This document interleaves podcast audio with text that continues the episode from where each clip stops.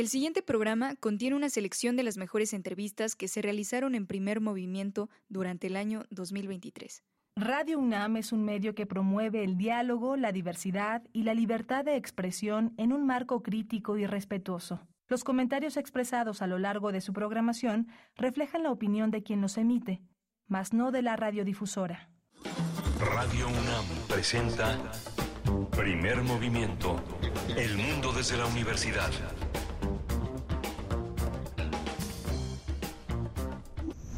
Primer Movimiento. Hacemos comunidad con tus postales sonoras.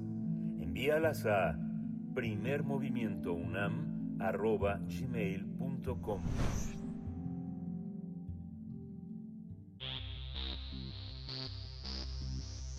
De festivales, ferias y más. Recomendaciones culturales. El hábito de la lectura se incrementó tras la pandemia. Casi la mitad de los estudiantes de la UNAM leen plataformas digitales. Así lo reveló la segunda encuesta sobre prácticas de lectura y escritura de la comunidad estudiantil de la UNAM, titulada Lo que siento cuando leo, lo que pienso cuando escribo, que se aplicó a casi 2.000 personas por el programa Universo de Letras de la Dirección de Literatura y Fomento a la Lectura. De acuerdo con esta segunda encuesta, solo el 1.7% del estudiantado universitario lee en formato impreso, el 1.7%, y aumentó el consumo de audio, audiolibros. Las cifras indican que 46.3% de las y los estudiantes leen tres cuartas partes de sus materiales en formato digital y un 7.5% lee absolutamente en digital.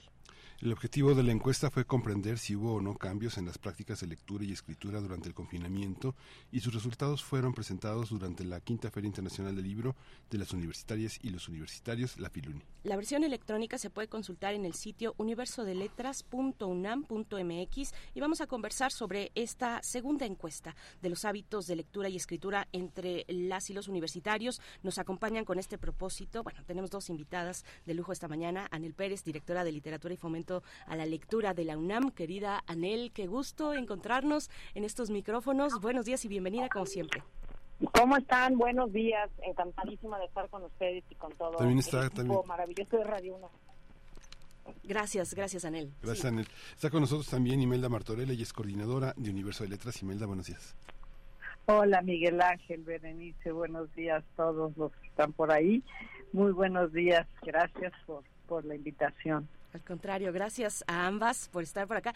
Las, las vimos en Filuni presentando esta segunda encuesta. Cuéntenos a qué obedece la necesidad, en un principio, de saber sobre las prácticas lectoras y escriturales del estudiantado de la UNAM.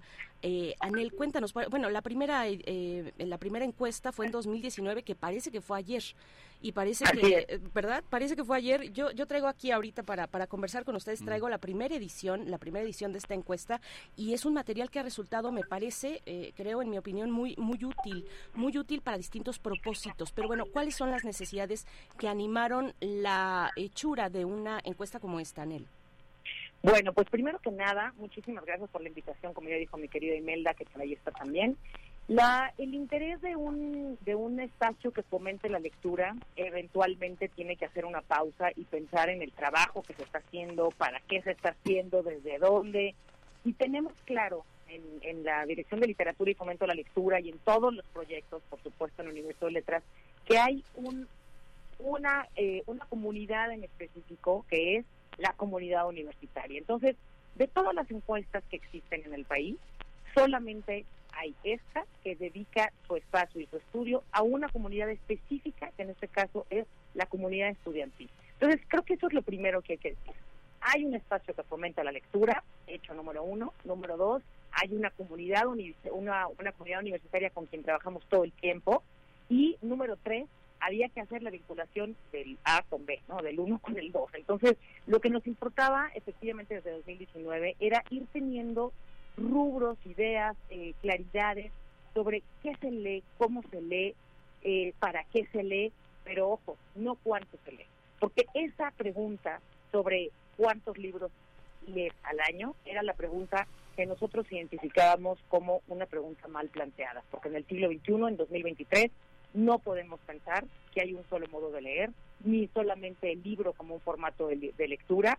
Este, y lo segundo es que la escritura tenía que formar parte de esta de esta encuesta porque tenemos una claridad del concepto de la cultura escrita, ¿no? Lo que se lee, lo que se escribe es al mismo tiempo eh, una, una unidad. Y por segundo, la diferencia entre la primera y la segunda fue meter en la carátula, en la portada de la, del libro, la palabra sentir y pensar. Lo que siento cuando leo, lo que pienso cuando escribo. Así se lee la portada de la, de la encuesta, porque nos parecía fundamental acercarnos más bien al cómo leemos al por qué. Y aquí, efectivamente, los sentimientos, los pensamientos, las emociones y todo lo que sabe, conocemos como educación sentimental, pues nos era un tema fundamental. gracias, Anel. Eh, Imelda, ¿qué nos puedes decir sobre la pertinencia de, de, esta, de una encuesta, de un material como este? Yo decía, de 2019 a la fecha parece que fue ayer, pero en realidad nos arrolló una pandemia. En realidad no somos las mismas personas que en 2019, porque mucho nos atravesó, eh, muchas situaciones, circunstancias nos atravesaron y nuestras formas de a la lectura y a la escritura también cambiaron después, durante y después después de la pandemia? Bueno, ese después, por supuesto, entre comillas. Imelda, ¿qué nos puedes comentar? Sí, Berenice, eh, para nosotros, para Universo de Letras, eh, ha sido muy importante desde lo que tú comentas de la primera encuesta para nosotros. Era fundamental saber qué estaban leyendo los jóvenes.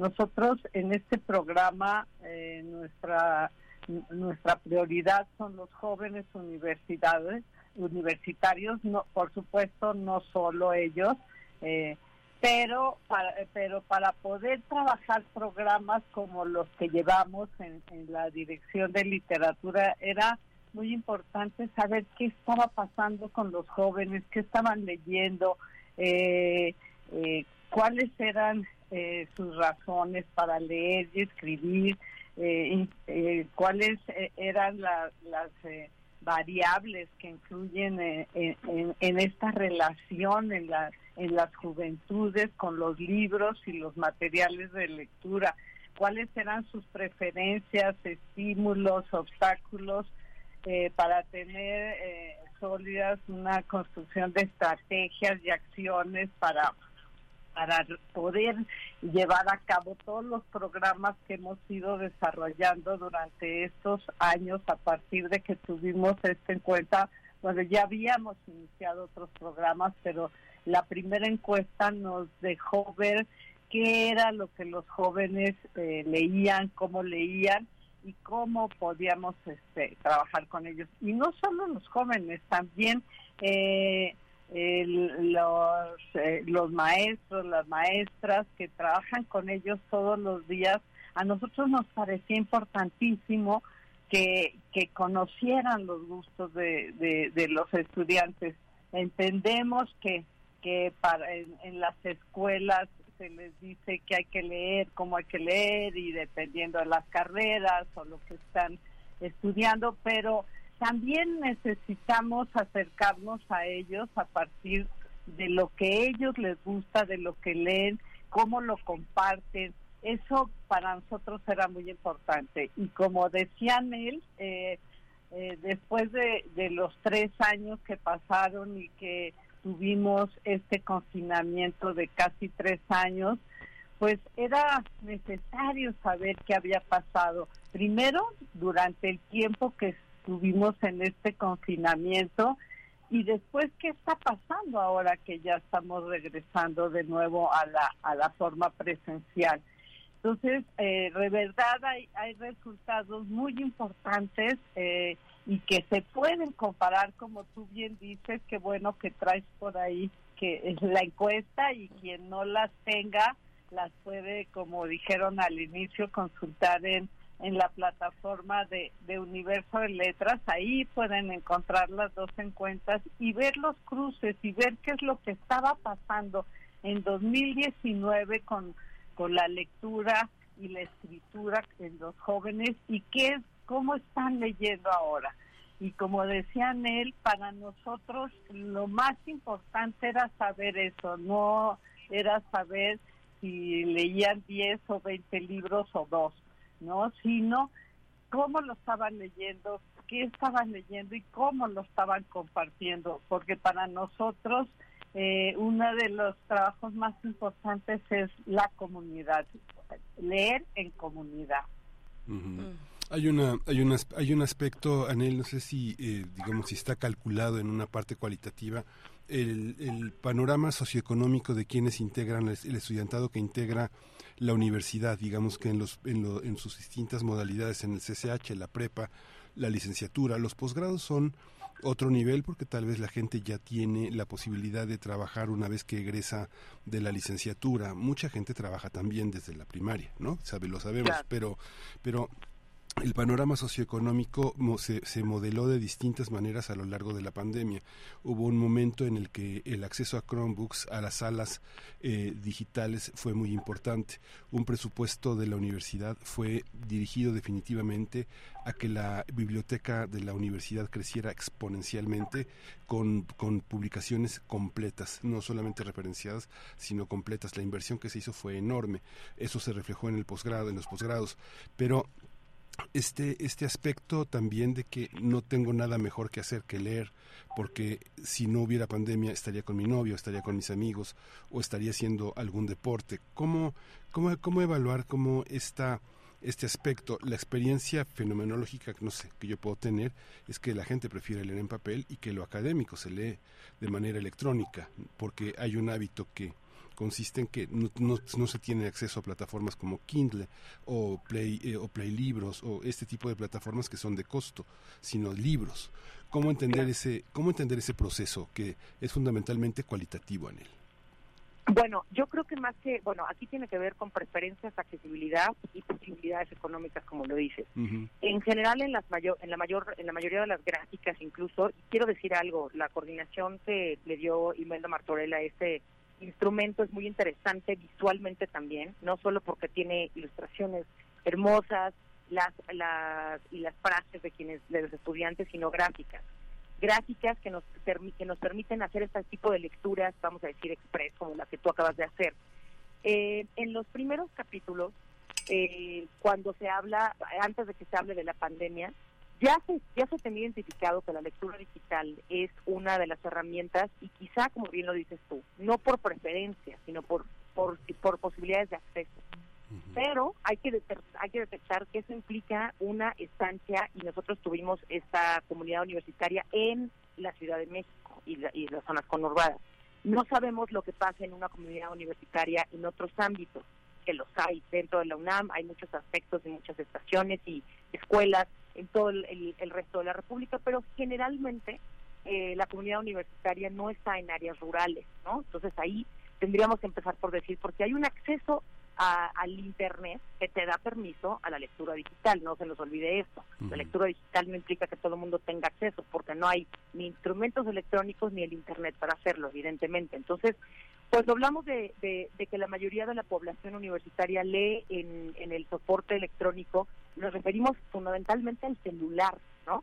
Eh, la mayoría lee en celular, lo cual es bastante, incómodo, pero eso da acceso inmediato a todo lo a, toda la imposibilidad económica de una comunidad que está dificultada sin duda para poder hacer compras de todos los libros que quisiera leer. Entonces, no necesariamente estamos hablando también de libros electrónicos, sino de PDFs y otras formas que no son libros electrónicos, pero sí se pueden leer en el teléfono. Entonces, es una es muy compleja tu pregunta porque leer en digital, como digo, no implica responder a las necesidades que las editoriales hacen para hacer ebooks, sino al acceso de los estudiantes.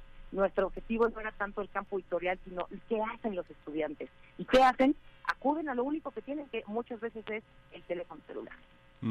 Hay una parte, Imelda, también que eh, eh, está muy, muy, muy evaluado, la parte de bachillerato, eh, que tiene un proceso que aparentemente es corto, más corto que el de la licenciatura, tres años, pero que tiene, arrancan, arrancan, vienen de la secundaria vienen de que los fue a dejar todavía. Yo veo en la licenciatura que van los papás a dejar a los, a los, a los hijos a la licenciatura. En, la, en el bachillerato, aún más, sobre todo en las zonas urbanas, como dice Anel, en donde experimentamos una serie de violencia y todavía armas muy, muy, muy pequeñas de los, de los jóvenes para ir solos o estar solos. Pero ya cuando salen, ya son otra, otra, otros seres. ¿Cómo, cómo entender el, el, el, el espacio familiar como un promotor o un, o un negador de la lectura. Hay personas que consideran que los jóvenes pierden su tiempo leyendo y hay, y hay personas que los respetan, incluso logran tener, aunque sea con cortinas, un espacio aparte.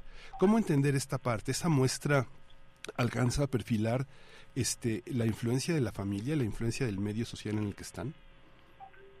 Mira, yo en, en, en esta encuesta sí, sí hacíamos la pregunta de eh, con quién lees, con quién compartes, y yo creo que eso es muy importante. Y sí, la familia es un eh, es un lugar donde donde ah, comparten, trabajan, eh, leen, eh, aunque pues sí, mucho también es en, en, las escuelas. Lo que pasa es que en las escuelas lo que más leen es el material que tienen ellos que trabajar eh, durante sus estudios, pero también leen por gusto y leen y comparten y es muy importante lo que en la casa eh, están viendo, están leyendo, es muy importante sí que, que la familia también eh, esté cerca y lean.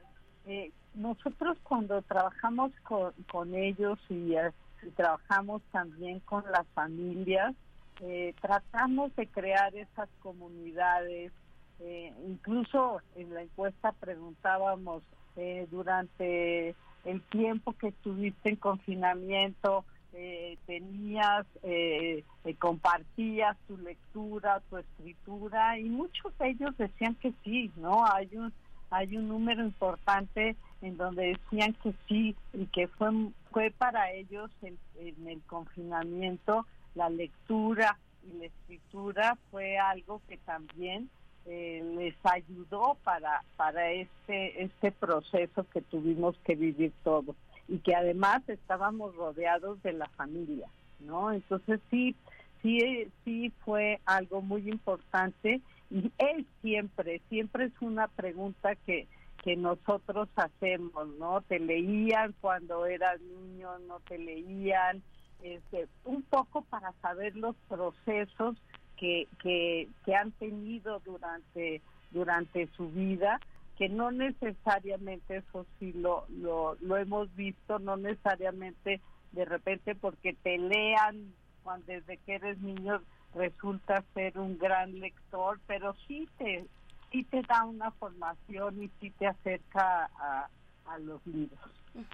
Imelda Martorell, me voy a seguir contigo para que nos cuentes un poco de eh, la metodología y de algunos otros detalles que nos van a dar más idea todavía eh, de, de, lo que estamos hablando, por ejemplo, de cuándo, en qué momento se aplicó esta encuesta, cómo fue seleccionada la comunidad para que de, estudiantes para que sea representativa, eh, cómo, cómo se diseñó el cuestionario y, y, esta primera que te lanzaba, cuándo se aplicó la encuesta, porque para los jóvenes, por ejemplo, para los muy jóvenes, los de bachillerato, Escuela Nacional Preparatoria y Colegio de Ciencias y Humanidades, pues viven en el presente, la inmediatez es muy importante, tal vez mis prácticas lectoras de hace un mes son distintas a las que tengo ahora o de semana a semana algo detonó en mí la posibilidad de acercarme a un texto, de compartir este texto, tal vez ya me pude quitar con más confianza el cubrebocas y mostrarme, porque también hay muchos procesos eh, de eh, pues psicosociales, ¿no? de salud mental y demás que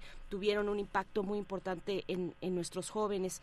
¿Qué, decir de, estos elementos que pues son algunos muy eh, pues que están en, la parte metodológica que son cuantitativos también pero que nos dan eh, explicación de muchas de muchas cosas eh, sobre esta segunda encuesta Imelda sí pues mira el cuestionario lo, lo trabajamos a partir del cuestionario del 2019 lo estuvimos trabajando el equipo que, realizó la encuesta y eh, pues le agregamos las preguntas que tenían que ver con lo que había pasado en la pandemia, con lo que nosotros necesitábamos y queríamos saber.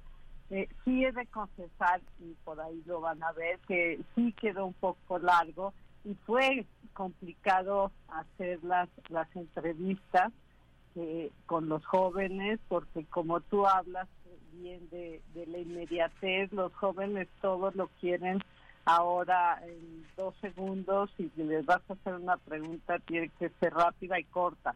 y nosotros llegábamos con un cuestionario, ¿no?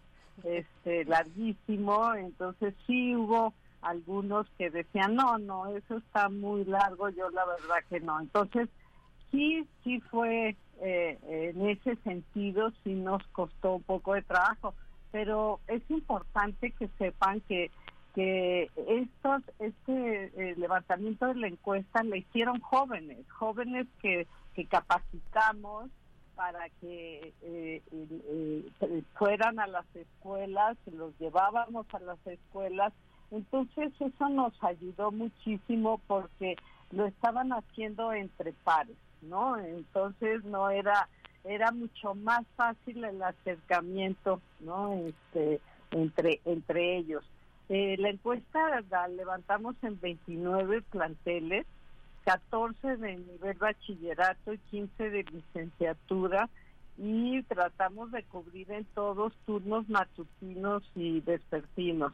De estos jóvenes encuestadores que te digo, fueron alrededor de 34 jóvenes los que estuvieron encuestando en un periodo de 20 días en febrero. La verdad es que sí fue un trabajo intenso en el que visitamos todos estos planteles. Eh, quisimos, por supuesto, que quedara todo bachillerato incluido y todas las las las las, eh, las facultades de estudios superiores, ¿no? Que, que no están dentro del campus universitario y luego se hizo una selección de lo que está dentro del campus universitario.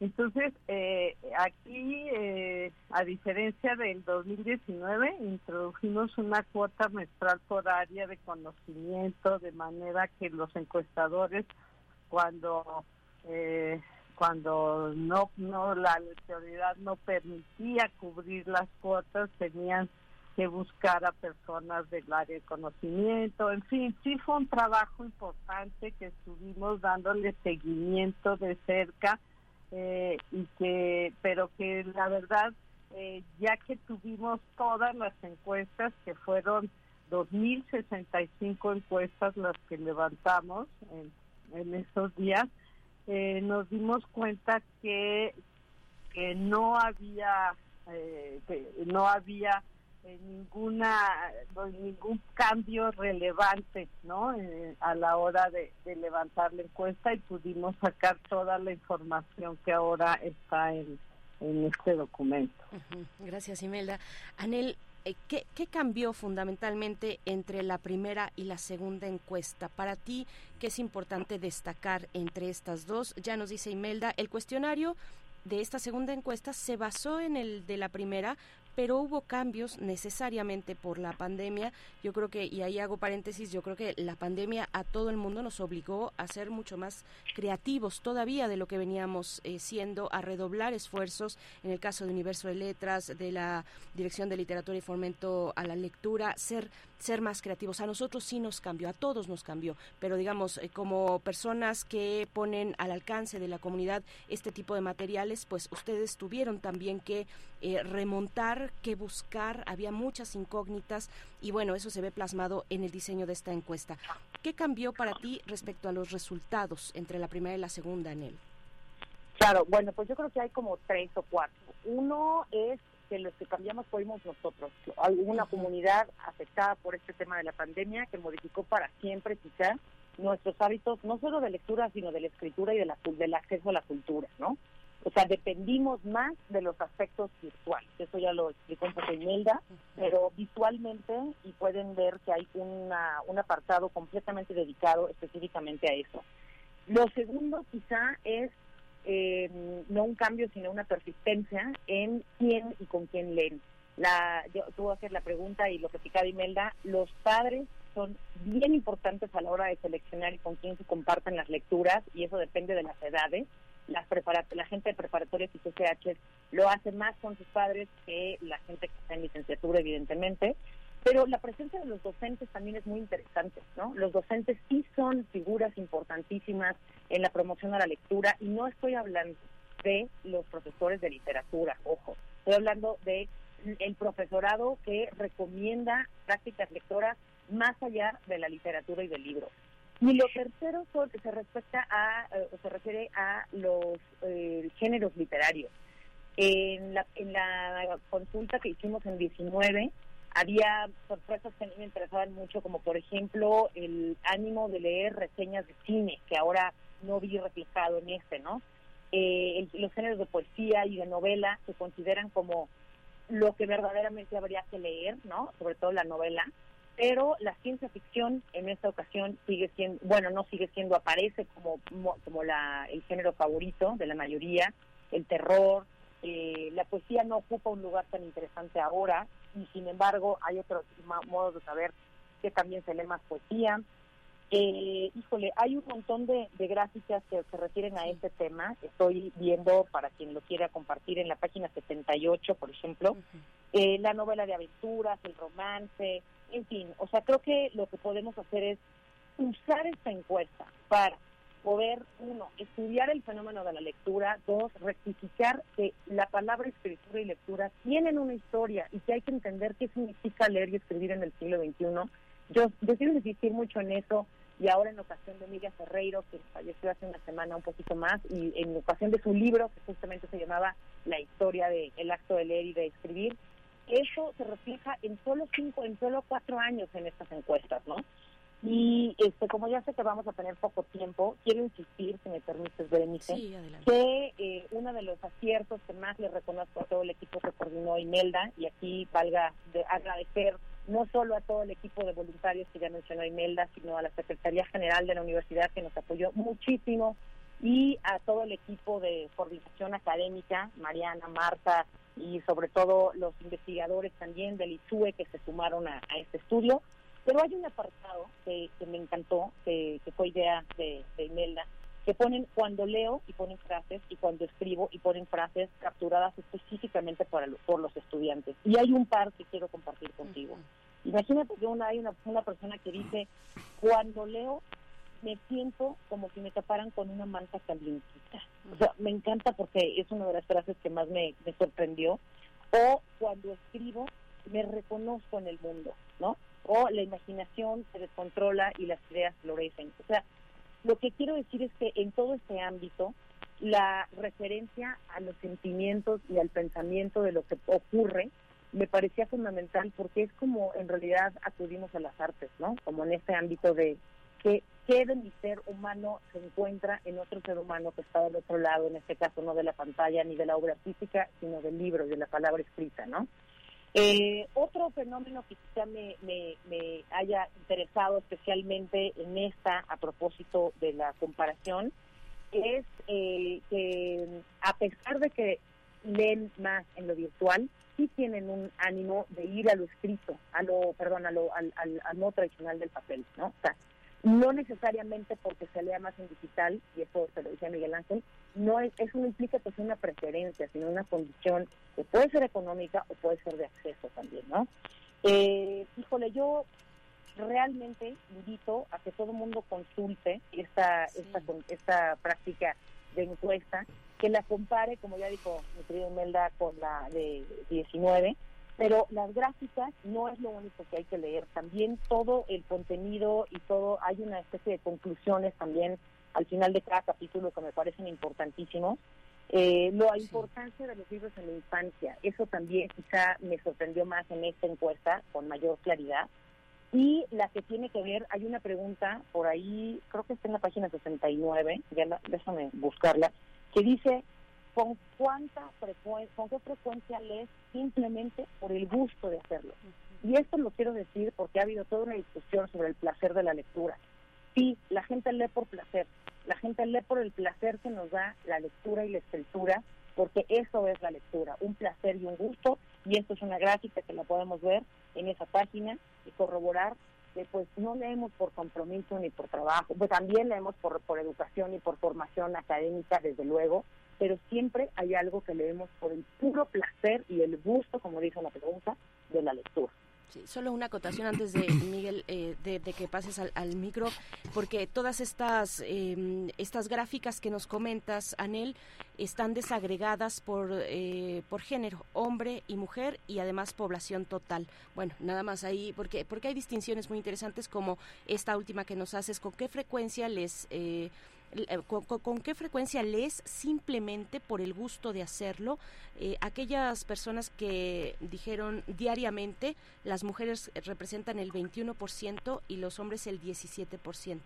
Hay una distinción eh, de género también interesante, Miguel Ángel. Sí, es algo, es algo, es algo muy interesante, Anel, porque bueno, finalmente lo que propone una, una encuesta de estas características es que eh, son, son, son preguntas, son asociaciones, son cruces, eh, no, hay una, no hay una verdad definitiva, ni, ni, ni, el esclarecimiento de las características metodológicas este, podrían ser cuestionadas desde muchas áreas, ¿no? Desde, este, sin embargo, lo que, lo que nos queda es esta idea de la posibilidad de leer de una manera de una manera distinta, no convencional.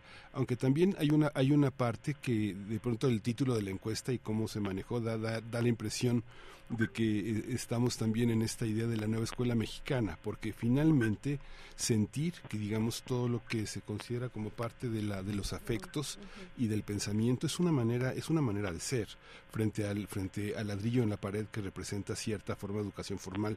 Yo pienso en el, en el ámbito, insisto en el bachillerato porque me parece que la gente más joven que llega a las licenciaturas, la gente más joven es la que tiene es la que se puede radiografiar de una manera más clara. Pienso en autores nuestros, ¿no? Pienso, ya no está José Agustín, desgraciadamente, como en el panorama más, eh, más de bachillerato, pero está Juan Villoro, está Francisco Hinojosa, está Mónica Brosón, está Flor Aguilera, está Kiren Miret, está Benito Taibo, está Javier y Toño Malpica, está El Mantreviso, está Raquel, Raquel Castro, está Alberto Chimal.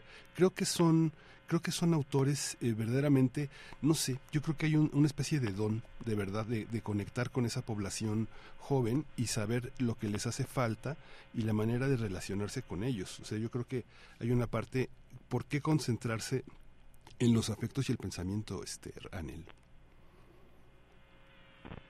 sobre todo desde la coordinación de difusión cultural, que representa tal vez el punto más acabado y más artístico y más lírico de nuestra tradición universitaria. ¿Cómo lo ves? Pues bueno, a mí, a mí de verdad que sí me parece muy importante todos estos autores que acabas de comentar. Y, vemos cómo los jóvenes eh, eh, eh, están cerca de ellos y los leen. Y lo podemos ver si no en esta encuesta porque no preguntamos por por eh, eh a, qué les gusta leer o a qué autor les gusta leer más, pero sí lo vemos en las series de libros. Acaba de terminar Filuni, ¿no? Y estaba llena de jóvenes. O hace unos días también en la feria de del Estado de México eh, estaba plagado de jóvenes, este, estuvieron varios de los autores que acabas de decir y siempre los salones estuvieron llenos y querían que les firmaran los libros, los compran los que pueden. En fin, yo yo creo que sí es muy importante tener eh, estas referencias y tener a todos estos autores que que, eh, eh, que tenemos actualmente y que y que mucho de su trabajo es con los jóvenes, ¿no? Entonces, sí es, es, es muy importante. Y a mí me gustaría, ahorita que Anel comentó de, de la participación de, de los eh, académicos del ISUE, me gustaría leer un pequeño parrafito de la doctora Mónica López y del doctor Santiago Rodríguez, eh, ambos aquí del, del Instituto de Investigaciones sobre la Universidad y la Educación, el ISUE, y que colaboraron en esta edición y ellos dicen que la lectura y la constituyen herramientas fundamentales para tener acceso, identificar, discernir y transformar la información en conocimiento para el desarrollo de las y los individuos y su participación en la sociedad. Las prácticas de lectura y escritura contribuyen al crecimiento cultural, el progreso y el bienestar social. Entonces, bueno, este es un pequeño extracto de lo que ellos nos compartieron y que nos pareció fundamental que estuviera que tuviéramos esta colaboración del ISUE porque lo, ellos lo trabajan desde una forma sociológica, eh, en la, en el, sobre todo en bachillerato. Entonces, tener esta visión de por parte de, de estos investigadores nos nos eh, nos ayudó muchísimo al análisis de todo el trabajo que hicimos en esta en esta encuesta y sí me gustaría comentar que uno de los mayores hallazgos de, esta encuesta es que las y los universitarios sí leen y escriben. Además, buscan espacios que les permiten a partir de los mismos intereses formar parte de una comunidad lectora y que es, como lo decía al principio, es la propuesta central de, Universo de Letras. Entonces, bueno, para, eh, para no darles muchos más números que como han estado mencionando están en las gráficas y en la encuesta, pero sí, sí es importante eh, tener estos otros datos con nosotros. Anel, eh, bueno, se cortó, eh, iba a hacer la misma pregunta, pero yo no sé si la escuchaste, pero aprovecho hacer un desvío. Esta, esta acotación que hacía Berenice sobre ellas y ellos me, me parece fundamental porque ya no en la parte de bachillerato, sino en la parte de licenciatura y posgrados, muchas personas buscan en los libros las preguntas que no han podido hacer en su familia, sobre todo que tiene que ver con la con su, con su con la diversidad sexual, con la identidad sexual, con la salud, con eh, eh, el, eh, ya la despedida de sus abuelos, de personas más ancianas, con lo político, con lo histórico y con esto que forma parte de un vocabulario que hemos aprendido en la universidad, esta manera de nombrar ellos, ellas, ellas, eh, esta, esta capacidad de distinguir, de entender, cómo se refleja en los hábitos de lectura cuando se trata de aproximarse a su conocimiento. Es, eh, la diversidad sexual eh, pone desafíos, digamos que apenas en la universidad estamos tratando de entender cómo, cómo recibir las denuncias, cómo acompañar este la violencia de género, ¿Cómo se, cómo se ve desde, desde esa óptica de la lectura, Nel?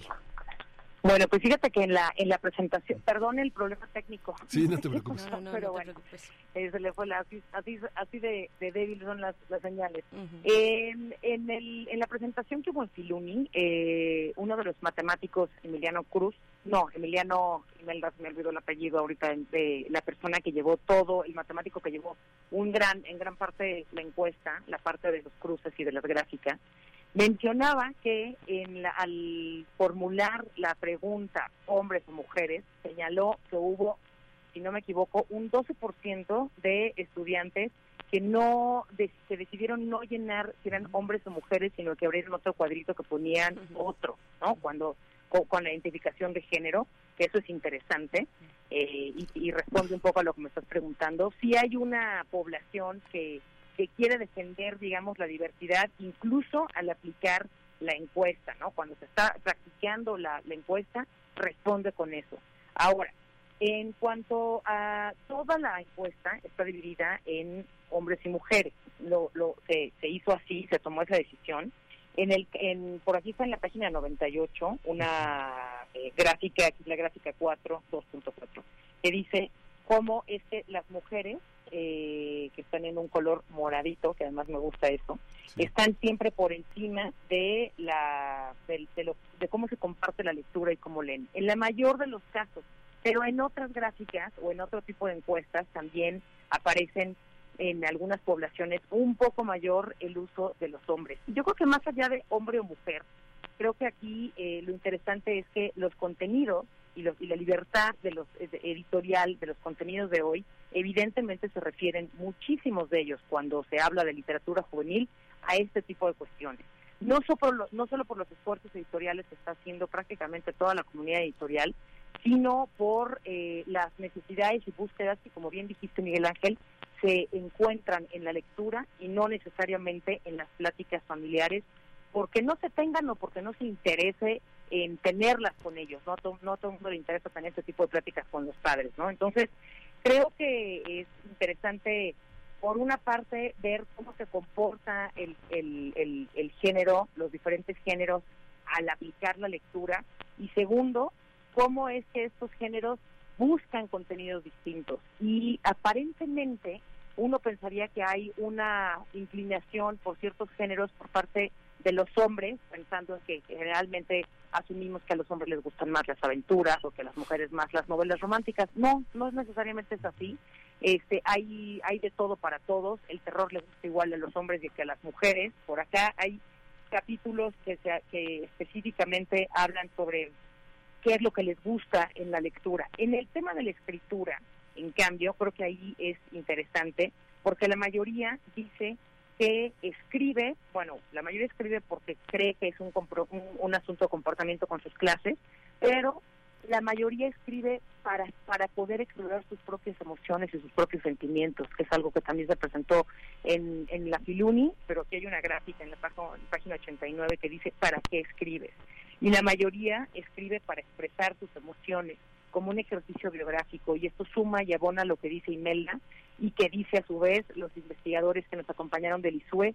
La práctica de la escritura, como la de la lectura, es una puerta abierta a la construcción crítica, al pensamiento crítico, ¿no? A cómo construimos las emociones y los pensamientos a través del aparato y el sistema de la lectoescritura. Entonces creo que por ahí hay muchísimo que ver y eh, bueno, en el resto de, la, de, la, de las gráficas vamos a poder ver que, por ejemplo, eh, no sé, a los hombres les gusta más, a las mujeres les gusta más leer en voz alta que a, los, que a los hombres, y esto lo podemos definir por bachillerato, licenciatura o en general. O sea, creo que el instrumento nos permite búsquedas inmediatas a preguntas que como la que tienes ahora eh, pueden encontrar un resultado inmediato y que luego también invitaría a que lean todo el capítulo que es una especie de conclusión, de hecho se llama a manera de conclusión, que es el capítulo quinto. Entonces, bueno, este y, y cuando no nos podíamos escuchar, quería decir que hay una, eh, una un capítulo dedicado a los cambios de, y comparaciones de la lectura. En todo el, en el capítulo 4 pueden encontrar las diferencias de las dos eh, o los encuentros de las dos eh, instrumentos de, de la encuesta. Pues muchas gracias a, a, ustedes, a ambas por esta entrevista, pero a sus equipos, a los equipos que están detrás de la, de la realización de esta segunda encuesta, lo que siento cuando leo, lo que pienso cuando escribo, una segunda encuesta sobre prácticas de lectura y escritura en la comunidad estudiantil universitaria de la UNAM. Universo de letras.unam.mx es el lugar donde pueden pues eh, revisar, tener acceso a esta encuesta y a la primera también, la de 2019, es un material muy muy útil para cualquier docente universitario, eh, sea de letras o no, y también para cualquier funcionario universitario que esté interesado, interesada en acercarse a estas prácticas, a proponer dinámicas, en fin, son muchas las, las utilidades de un material como este. Muchas gracias, Anel Pérez, directora de literatura y fomento a la lectura de la UNAM. Gracias, querida, qué gusto habernos encontrado. Igualmente, gracias a ti. Gracias y felicidades a la coordinadora Imelda Martorell, a las coordinadoras académicas, perdón que diga, pero sí me interesan los nombres, Marta Ramírez y Mariana Morales, que hicieron la coordinación académica, y a eh, la doctora Mónica López, el doctor Santiago Andrés Rodríguez y Juan Fidel Zorrilla por parte del ISUE, que hizo una, una intervención súper interesante. Y pues sí, a leer, a leer la encuesta, a leer sobre la lectura y sobre la escritura, que creo que es un tema fundamental para, para toda nuestra comunidad universitaria. Imelda. Gracias, Imelda, Imelda, Imelda Martorell, coordinadora de Universo de Letras, bueno, a cargo de un proyecto tan importante como este. Imelda, muchísimas gracias. No, muchísimas gracias a ustedes y solo pues invitarlos a, consultar en, la página de Universo de Letras. Eh, por supuesto que, que, tener el ejemplar es eh, es necesario y ojalá y se los pudiéramos compartir a todos, pero hay muchísimo más que descubrir en la página de, de, Universo de Letras porque ahí compartimos todas las respuestas, todos los materiales y pueden hacer cruces. Ya supimos en algunas ocasiones que el de la encuesta del 2019, eh, a, algunas personas la han utilizado para sus eh, para sus trabajos en las escuelas para para tesis entonces bueno creemos que sí es un son documentos los dos muy importantes y como tú bien decías, no solo para para los jóvenes, sino para los maestros, para todos los que eh, los que de alguna manera estamos cerca de los jóvenes y trabajamos con ellos todos los días. Sí, y para el público en general, porque se van a encontrar con cosas muy asombrosas. Imelda, un abrazo para ti. Gracias por estar esta, esta Gracias. mañana. Hasta pronto. Primer movimiento. Hacemos comunidad con tus postales sonoras. Envíalas a primermovimientounam.gmail.com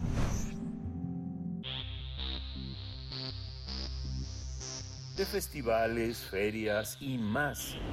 Recomendaciones culturales. El día de mañana, sábado 9 de septiembre, en el Monumento a la Revolución tendrá lugar un concierto, un evento musical, iniciativa de Espacio Libertario contra el Odio. México le canta a Chile. Es el título, el nombre de este concierto en conmemoración de los 50 años del golpe de Estado en Chile. Y nos acompaña para hablarnos de esta ocasión musical, para traer a la memoria aquello que ocurrió hace 50 años, que es una herida abierta además. Fernando Rivera Calderón, músico, escritor y conductor Querido Fernando, buenos días. Te saluda por acá Miguel Ángel Quemain, Berenice Camacho. ¿Cómo te encuentras? Hola, Berenice, Miguel Ángel. Me da mucho gusto saludarlos. Y bueno, más con esta, esta invitación que, que vengo a hacerles a toda su audiencia a este concierto por la memoria, por la justicia, por la lucha del pueblo chileno y que pretende ser más que nada un abrazo musical, un abrazo de canciones, canciones que siguen sonando y resonando en nuestros corazones, como la música de Víctor Jara, que pues como sabemos quisieron aplastar de la manera más violenta y espantosa que hemos visto y es, es hermoso y poético e importante saber que su voz sigue resonando en este mundo. Qué interesante, Fernando. Además, este es muy interesante que eh, un artista como tú se incorpore después de tener una raíz, un pie, un pie en Chile, un pie en ese corazón chileno que te tocó como estudiante, como, como periodista, como crítico, este, tener la oportunidad ahora en, en un momento también importante de, tu carrera, mantener esa gratitud y, y, y, divulgarla de una manera fuerte para que, porque mucha gente no conoce todo este proceso, ¿no? ¿Cómo, cómo, cómo te observas y cómo lo observas? Bueno, pues para mí es, es un, honor y un privilegio poder no solo ser parte de, de, pues el elenco artístico de este festival, sino ser eh, el director artístico y poder eh, haber reunido a diferentes artistas que pues desde hace muchos años conozco, bueno, hay, hay artistas también muy jóvenes, pero conozco sus trayectorias y siempre han estado ligadas a una muy eh, eh, o una conciencia política que, que, no que no se separa de su trabajo artístico. Y muchas de esas personas pues vienen del exilio chileno. A mí me tocó crecer eh, estudiar en la universidad y caminar en, en el mundo de la música al lado de varios compañeros que llegaron a México justo en el exilio chileno. Eh, algunos que tuvieron historias muy tristes como el periodista Galo Gómez Solalde con quien trabajé hace muchos años que fue editor mucho tiempo del, suplemento cultural de la jornada y que tuvo un final muy trágico y rodeado de esta tristeza eh, y de esta pues sí, de esta tristeza y de esta impotencia de quienes tuvieron que abandonar su país de esa forma. Así que para mí eh, me toca de muchas formas, porque además creo que eh, no debemos perder ese sentido de comunidad que tenemos con, con todo el continente latinoamericano. La verdad es que tenemos hermanos colombianos, argentinos. En este concierto hay banda argentina, hay banda venezolana, hay banda chilena y por supuesto hay banda representantes este de, de México, por supuesto. Sí, Fernando, el, golpe de Estado nos le duele a toda América Latina.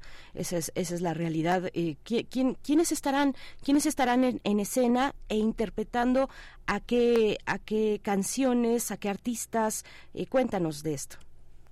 Pues mira, son eh, una serie de artistas que van desde los folcloristas, que son unas verdaderas leyendas de, del canto tradicional, de la canción de protesta.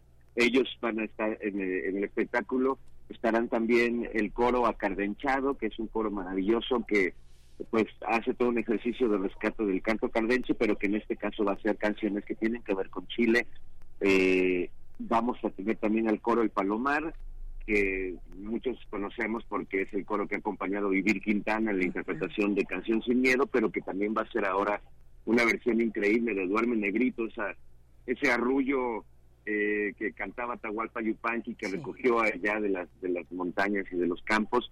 Eh, vamos a tener también a, el grupo, el dueto Ampersand, estará la eh, guapanguera y hip hopera Seiba Cuicani, estarán los artistas chilenos Pedro Piedra, eh, Paz Kurt, eh, Los Chalanes del Amor, que es un dueto maravilloso, eh, México-chileno, estará también el maestro Chinoy, que también es un artista chileno que acaba de, venir a, radicar a México, Rocco Pachucote, representando a, la banda sabrosa de la maldita vecindad, y bueno, Monocordio, por supuesto, y, Sol Pereira desde Argentina, El Juguete Rabioso, eh, es decir, Federico Bonazo Santiago Ben, y vamos a cantar piezas pues muy emblemáticas desde Violeta Parra, pasando evidentemente por Víctor Jara, eh, a quien le rendimos un, tributo especial, porque también pues se está llegando al, al, 50 aniversario de su, de su asesinato y de, su, de esa tortura y de ese final tan,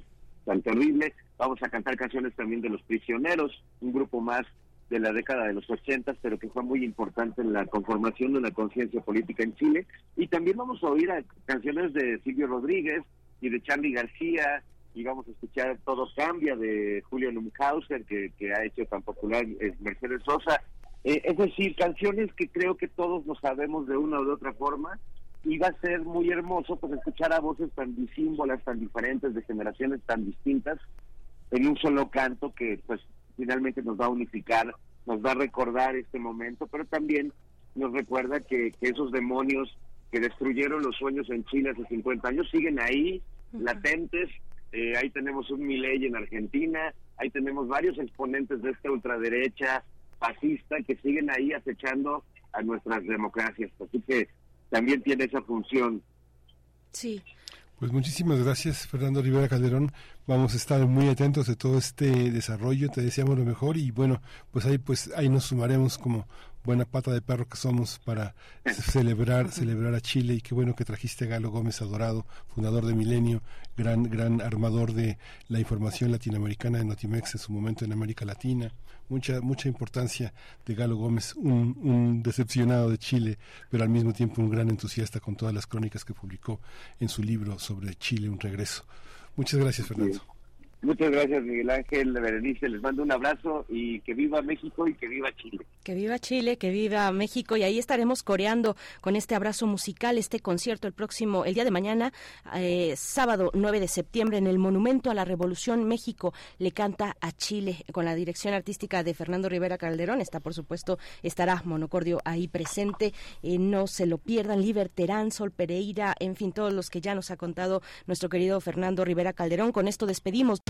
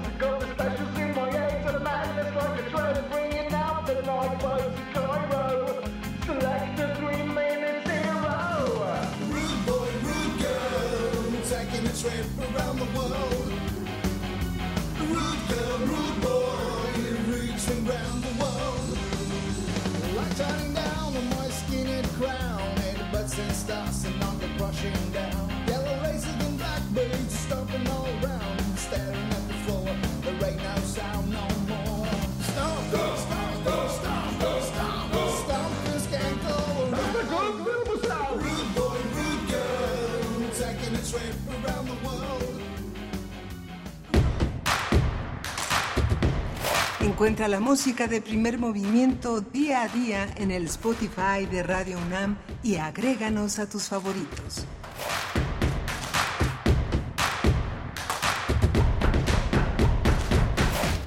Estás escuchando una selección de las mejores entrevistas hechas en primer movimiento durante el 2023. Nota del día.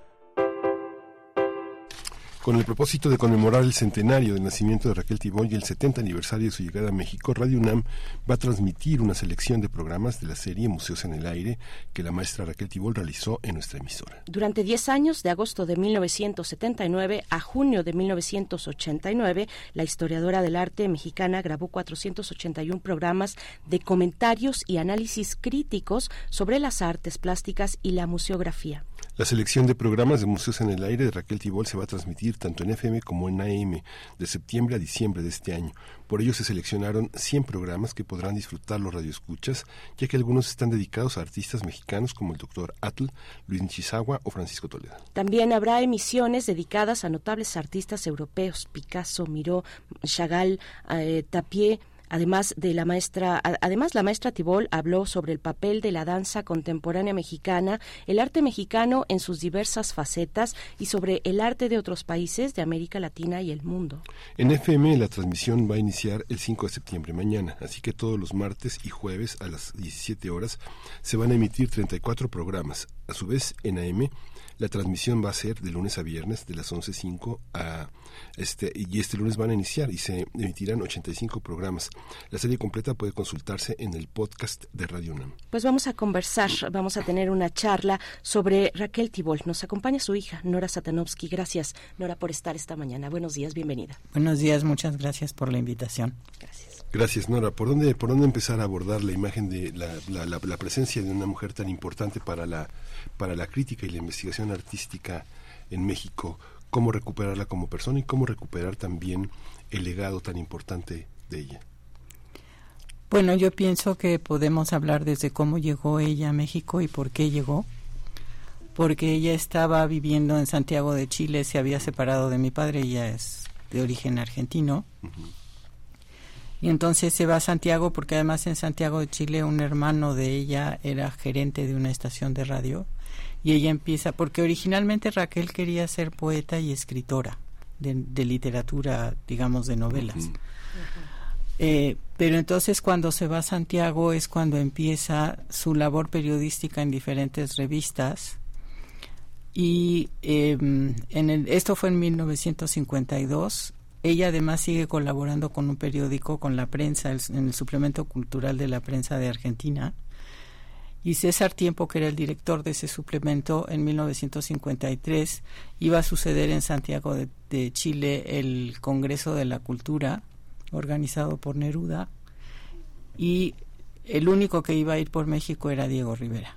Entonces César Tiempo le encarga a Raquel que lo entreviste Raquel estaba además ya como muy integrada al medio cultural chileno y tenía mucha idea de cómo estaba organizado el Congreso. Entonces, bueno, cuando lo entrevista a Diego, eh, supongo que se cayeron muy bien, fue así como simpatía mutua. Pero eh, una de las propuestas de este Congreso era que eh, en cada país había que reproducir ese Congreso. Entonces, eh, Diego la invita a Raquel a venir a México como secretaria para organizar ese congreso, porque siempre se ha dicho que Raquel llegó como secretaria de Diego, pero no es que Diego fue a Santiago de Chile a buscar una secretaria. Él tenía secretaria y Frida tenía secretaria. Entonces, eh, por esa razón es por la que Raquel pues llega a México y se enamora del país, bueno, porque además, digamos, llegó y Diego la llevó a conocer los murales y le mostró el arte prehispánico y además ella tuvo que contactar con toda la intelectualidad porque tenía, como se iba a hacer el congreso aquí, pues había que hacer toda la promoción, entonces conoció a todo el mundo. Uh -huh. ¿Cómo? O sea, no fue cualquier llegada. No uh -huh. fue cualquier llegada y tampoco fue cualquier entrevista, me imagino, aquella con, con Diego Rivera. ¿Cómo, cómo fue eh, si no estoy equivocada, fue en un viaje en tren. Lo que pasa es que ellos, de, de eh, es decir, por una parte a Diego y a los demás participantes los llevan a conocer Chile. Ah. Entonces él le dice a Raquel, véngase en el tour y yo le doy la entrevista y además le dice, le doy la entrevista, pero tiene que escribir sobre mi esposa Frida Kahlo. Entonces en, ahí es donde se conocen más y ya cuando deciden que sí Raquel viene a México, primero pasan a Bolivia y después ya llegan acá Qué y llegan a la Casa Azul. Sí, además, bueno, Raquel Tibol, digamos, en esa recuperación del mundo intelectual mexicano, este eh, Raquel Tibol participó en la fundación de Proceso, participó en la fundación de la jornada, digamos que ella Sí. logró reunir muchísimos eh, artistas, todo el mundo se cruzaba los dedos de cómo iba a salir adelante la, la primera llegada de dinero a la jornada y ella organizó, no sé, en una semana, dos semanas, más de 100 pintores que donaron su Una obra, subasta. ¿no? Fue la primera.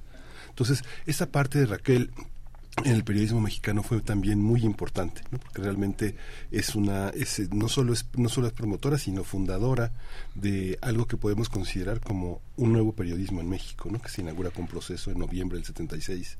Este, Una de las la cosas, jornada, ¿no? eh, hay un texto que escribió Juan Coronel para un libro, un texto sobre Raquel, y él lo que, des- lo que dice es que uno de los aportes más importantes de Raquel es justamente el eh, siempre basarse en los datos duros, ¿no? en siempre su trabajo eh, hacerlo con una consistencia en cuanto a la información.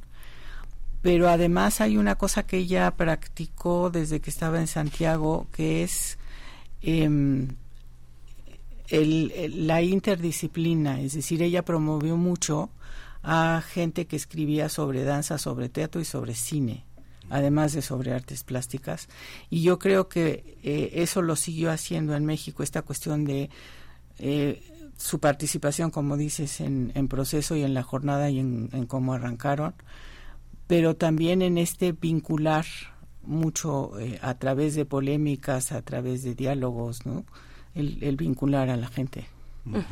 La, la promoción, la difusión de la cultura y la crítica de arte ya venían entonces antes de su llegada a México o en qué momento se consolida, cómo se consolida esa, esa vocación y la convicción por decantarse hacia la crítica de arte, que es No, yo creo que eso surge en México. Eso surge en sí, México. porque ella en realidad, digamos, en Santiago lo que va practicando mucho más es el periodismo, pero a ella en el año 1958 le encargan el tercer tomo de la Enciclopedia de Arte Mexicano, le encargan el de Arte Moderno y Contemporáneo, y yo pienso que a partir de ahí eh, se, se imbuye mucho más en, en lo que es eh, el arte mexicano, y creo que a partir de ahí es, es cuando ya arranca mucho más como crítica de arte y con un sistema de trabajo, ¿no?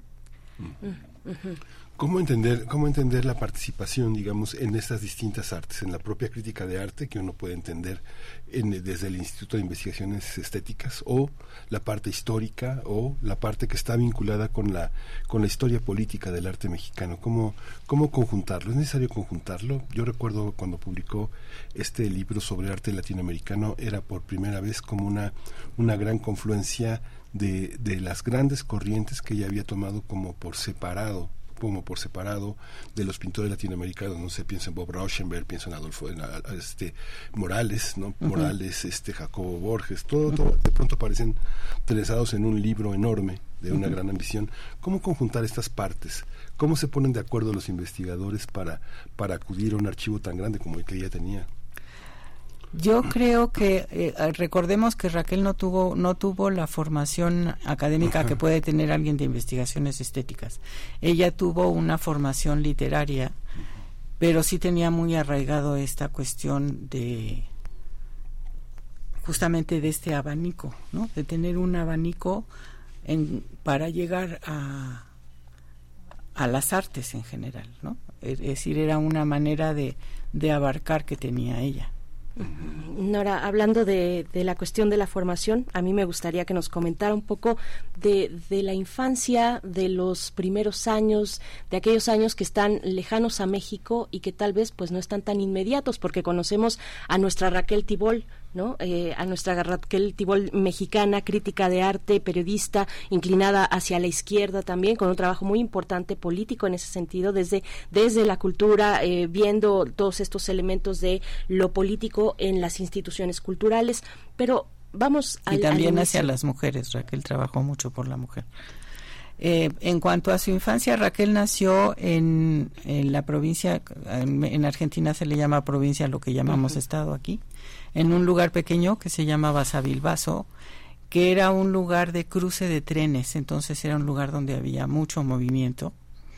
Ella nace ahí y eh, desde chica, motivada por un amigo, aprende poesías de memoria que le gusta recitar delante de todo el mundo. Se, se, acostumbra desde chiquita. Y eh, ellos tenían en este lugar hasta cuarto año de primaria y después tenían ya que irse a Buenos Aires a seguir estudiando, pero es en este lugar donde ella nace y donde se forma. ¿Qué pasa en, Buenos Aires? ¿Cómo empieza a surgir esa beta de, periodista, de escritora? ¿Qué pasa en esos años? Sobre todo es de escritora. Ella publica en 1950 un libro de cuentos que se llama Comenzar es la esperanza y publica en varios momentos poemas, porque su idea era ser, incluso había empezado a escribir una novela que al final solo un pequeño capítulo lo publicó en la jornada ya, digamos, ya en, sus últimos años. Pero ella estuvo ligada a un grupo de jóvenes que sí estaban muy vinculados con el mundo artístico en Buenos Aires y entonces, bueno, pues empezó a hacer sus, sus pininos en ese sentido. Mm, Pero es, es en Santiago donde arranca como periodista y es en México donde pues realmente ya es la periodista, la crítica de arte, la curadora, la... Sí, un híbrido, ¿no? Sí. Sí. En este homenaje que le hicieron en la Sala Ponce en Bellas Artes, una, una, una parte, en la, bueno, ahí estaba Renato González Mello, ya un hombre muy joven en ese momento, este es un investigador joven, pero está, estaba Armando Ponce, que fue su editor toda la vida en proceso. En proceso. Este, estaba Teresa el Conde, ¿no? Había, había mucha gente ahí que, con la que ella había polemizado mucho, ¿no? Digamos, bueno, el adjetivo que era temida era una, una crítica muy temida. Ella carecía de la politez que hay en México, esa, esa cuestión tan, este, tan, ¿cómo, cómo diría uno decís, tan cortés, ¿no? Ella era muy directa muy directa, a pesar de que la gente, que los pintores que la frecuentaban, podían ser muy, muy adheridos a ella, con mucho afecto. Pero ella no tenía ningún empacho en decir las cosas que pensaba. Había, hay una parte muy, muy, este, muy difícil de decir en las artes de manera directa lo que se piensa, ¿no? Cuando e, e, ella, era muy directa. ¿Cómo es esa visión tuya como de ella, alguien tan, tan directo? Por ejemplo, pienso en otro crítico que a mí me parece fundamental, que es Jorge Ayala Blanco. Jorge ha preferido alejarse de los cineastas para poder hacer una crítica que ella considera libre, pero Raquel nunca lo consideró estar lejana, más bien ella iba, iba a talleres, iba a los centros. Pero es que yo creo que es diferente en el caso del cine que en el caso de las artes plásticas, porque la manera de trabajar de Raquel era que ella primero se imbuía en el artista, o sea, se enteraba a fondo y después sí iba a los talleres, es decir, iba a los talleres, iba a las exposiciones. O sea, para Raquel la presencia era muy importante. Y entonces ahí establecía el diálogo con los artistas. Eh, Nora, voy a tomar aquello que nos sugería sobre el trabajo con otras mujeres y eh, bueno, que, nos pueda comentar al respecto y, y, también del momento en el que, bueno, la trae Diego Rivera para, para acá, la invita a México y, bueno, tiene su encuentro con Frida Kahlo. ¿Cómo fue ese momento? ¿Cómo se trabó esa amistad entre eh, Rivera, Calo y Tibol? Lo que pasa es que cuando llegan a México, el 25 de mayo de 1953, llegan directo a la Casa Azul. Entonces, eh, a Raquel lo que le dicen es que, bueno, además de todo, que ojalá se haga cargo de Frida, por, para que pueda descansar un poco Cristina, la hermana de Frida. Ahora yo me imagino a Raquel, que viene de Argentina, llegando a, ese mundo de los Rivera Caló, debe haber sido, como ella siempre dijo, un shock. Entonces ella se queda en la Casa Azul varios meses. Frida ya está muy enferma, están por amputarle la pierna. Y eh, Raquel, para sacarla de este sopor y de la angustia, es cuando le sugiere que le cuente su biografía. Y a partir de ahí es que escribe el primer artículo sobre Frida y después, bueno, más adelante la, diferentes libros. Diferentes libros. Y, y, proponía ese punto de partida con Frida Kahlo para hablar del trabajo con las mujeres, de Raquel Tibol con otras mujeres. Bueno, por una parte Raquel sí eh, participó mucho en todo lo que fueron congresos de mujeres en diferentes partes del mundo y escribió mucho sobre las artistas plásticas mujeres. Incluso hay un libro de ella que se llama Ser y ver en el arte que es exclusivamente sobre mujeres. perdón, le toca le toca llegar a México cuando está eh, iniciando el voto de la mujer en México, ¿no? Miguel Ángel. Sí, esa parte también, eh, ya en los 80 abiertamente, abiertamente ella hace una lectura de mucho, de mucho muchos elementos homosexuales en la pintura que no estaban presentes antes, ¿no? Pienso en críticos, no sé, como Jorge Alberto Manrique, por ejemplo, es algo que no, que, que él no toca, este, eh, Macero con las, este, con todas sus aportaciones de la vista, García Ponce lo toca, pero no como ella, ¿no? Ella digamos que de alguna manera Saúl este Becenil, eh, Julio Galán, eh, hay toda una, hay toda una visión, el propio amor que tenía Guillermina Bravo en el libro Pasos de la danza mexicana. Guillermina no nunca se declara abiertamente como homosexual, no, no, lo necesita, pero hay una parte en la, en la visión de Raquel en la que incluye ese elemento epistemológico, cognitivo, como parte del artista contemporáneo de los años 80 y 90. ¿Cómo, ¿Cómo está esa parte, digamos? Y Raquel se convirtió en un cobijo muchas veces para muchas expresiones de ese terreno. Mucha gente acudía a ella para que viera sus obras bajo esa óptica, ¿no? Que era un feminismo todavía muy muy muy incipiente entre nosotros. Sara Sefcovic este lo promueve, Marta Lamas, pero está ella de una manera muy insistente en el terreno de las artes. Bueno, finalmente pues eh, era su posición y yo creo que en muchos sentidos Raquel pues fue una mujer de avanzada, ¿no? En ese sentido.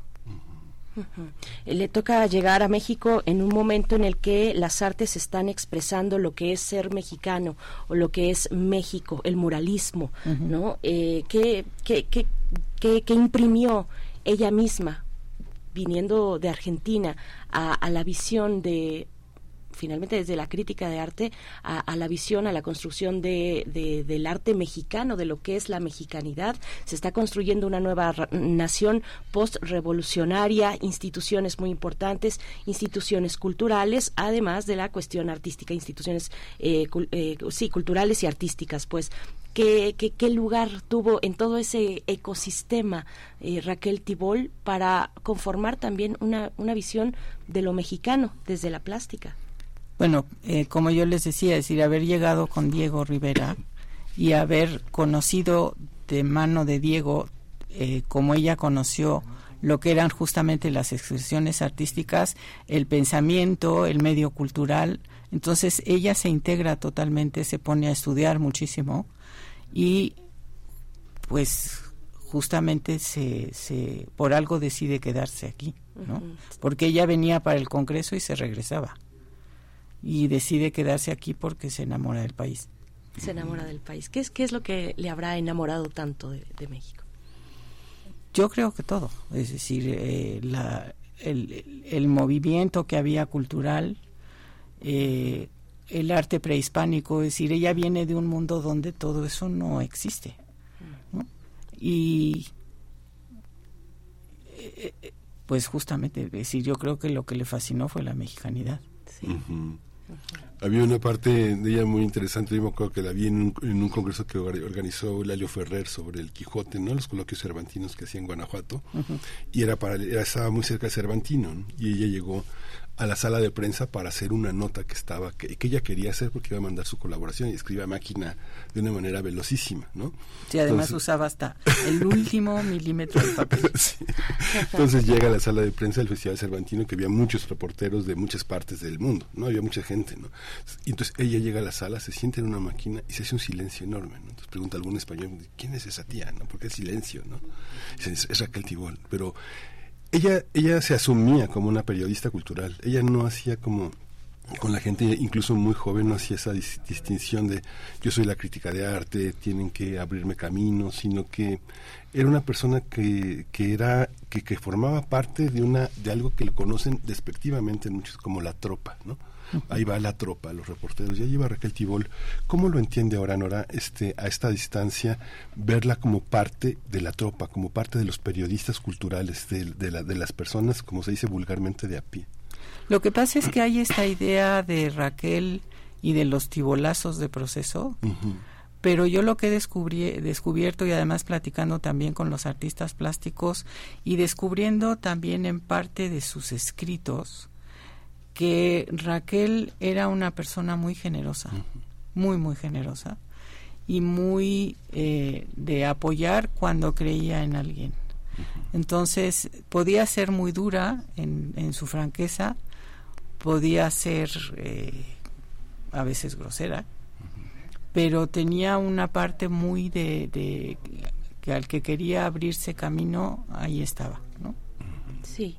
Nora, ¿qué, ha significado para, para usted eh, realizar est- esta retrospectiva a 100 años del nacimiento de Raquel Tibol? Antes de entrar al aire también nos, nos comentaba eh, Nora que, bueno, de las exposiciones después de la muerte de Raquel Tibol, de las exposiciones que se que se de las de las eh, pues de los ciclos de, de conferencias que se realizaron en el MUAC, por ejemplo, del trabajo editorial de la UNAM con respecto a la obra de, de Tibol. ¿Qué ha significado para usted ver ver este en este momento a 100 años del nacimiento de, de su madre? Bueno, fue, fue muy importante eh, cuando se cumplieron los cinco años de, de su fallecimiento. eh, entre el Instituto de Investigaciones Estéticas y el MUAC organizaron un encuentro que fue muy interesante, al que se puede acceder en YouTube, donde 16 académicos, y se tomaron muy en serio su papel, eh, analizaron el trabajo de Raquel a lo largo de, los años. Eh, lamentablemente no se publicó porque sí es, eh, muy interesante y otra otra cosa es que se volvió a publicar el libro de escrituras de Frida Kahlo que son las cartas y los mensajes de Frida y escritos de Frida que están anotados por Raquel o sea ella explica quién es quién en, en cada carta eh, y ese libro lo volvió a publicar la UNAM el año pasado Ujú. Este, yo recuerdo una, una cuando Monsiváis escribió este libro que hizo la historia de la cultura, primero en los dos tomos que hizo el Colegio de México, la Historia General de México, y luego Carlos Monsiváis sacó una parte y hizo una historia este de, del arte mexicano, ¿no? Yo recuerdo que se lo dio a leer a Raquel, ¿no? Y Raquel le dijo, este, aquí no hay que poner una fe de ratas, Carlos, ¿no? Hay que poner una fe de aciertos y entonces trabajó con él arduamente para corregir muchas de las cosas en las que datos, este, fechas, este, de exposiciones, número de obras, este, fallaba Carlos, no, fallaba en los conceptos, pero, pero Raquel Tibol corrigió, corrigió prácticamente ese libro para que estuviera correcto. Esa parte con Monsiváis, por ejemplo, con Paz, eh, Paz nunca estuvo de acuerdo, por ejemplo, siempre vio a Frida Kahlo como un poco advenediza a ciertos territorios, este, nunca terminó de reconocer, cuando él reescribió Los privilegios de la vista, dejó íntegro parte de lo que él consideró los friditos, este, no García Bustos, este, este Estrada. ¿no? Estrada, todos ellos. ¿Cómo, cómo, cómo lo, cómo veía Raquel esa relación? ¿Cómo lo comentó? Le iba a comentar contigo, Nora, ¿cómo, cómo veía ese ambiente?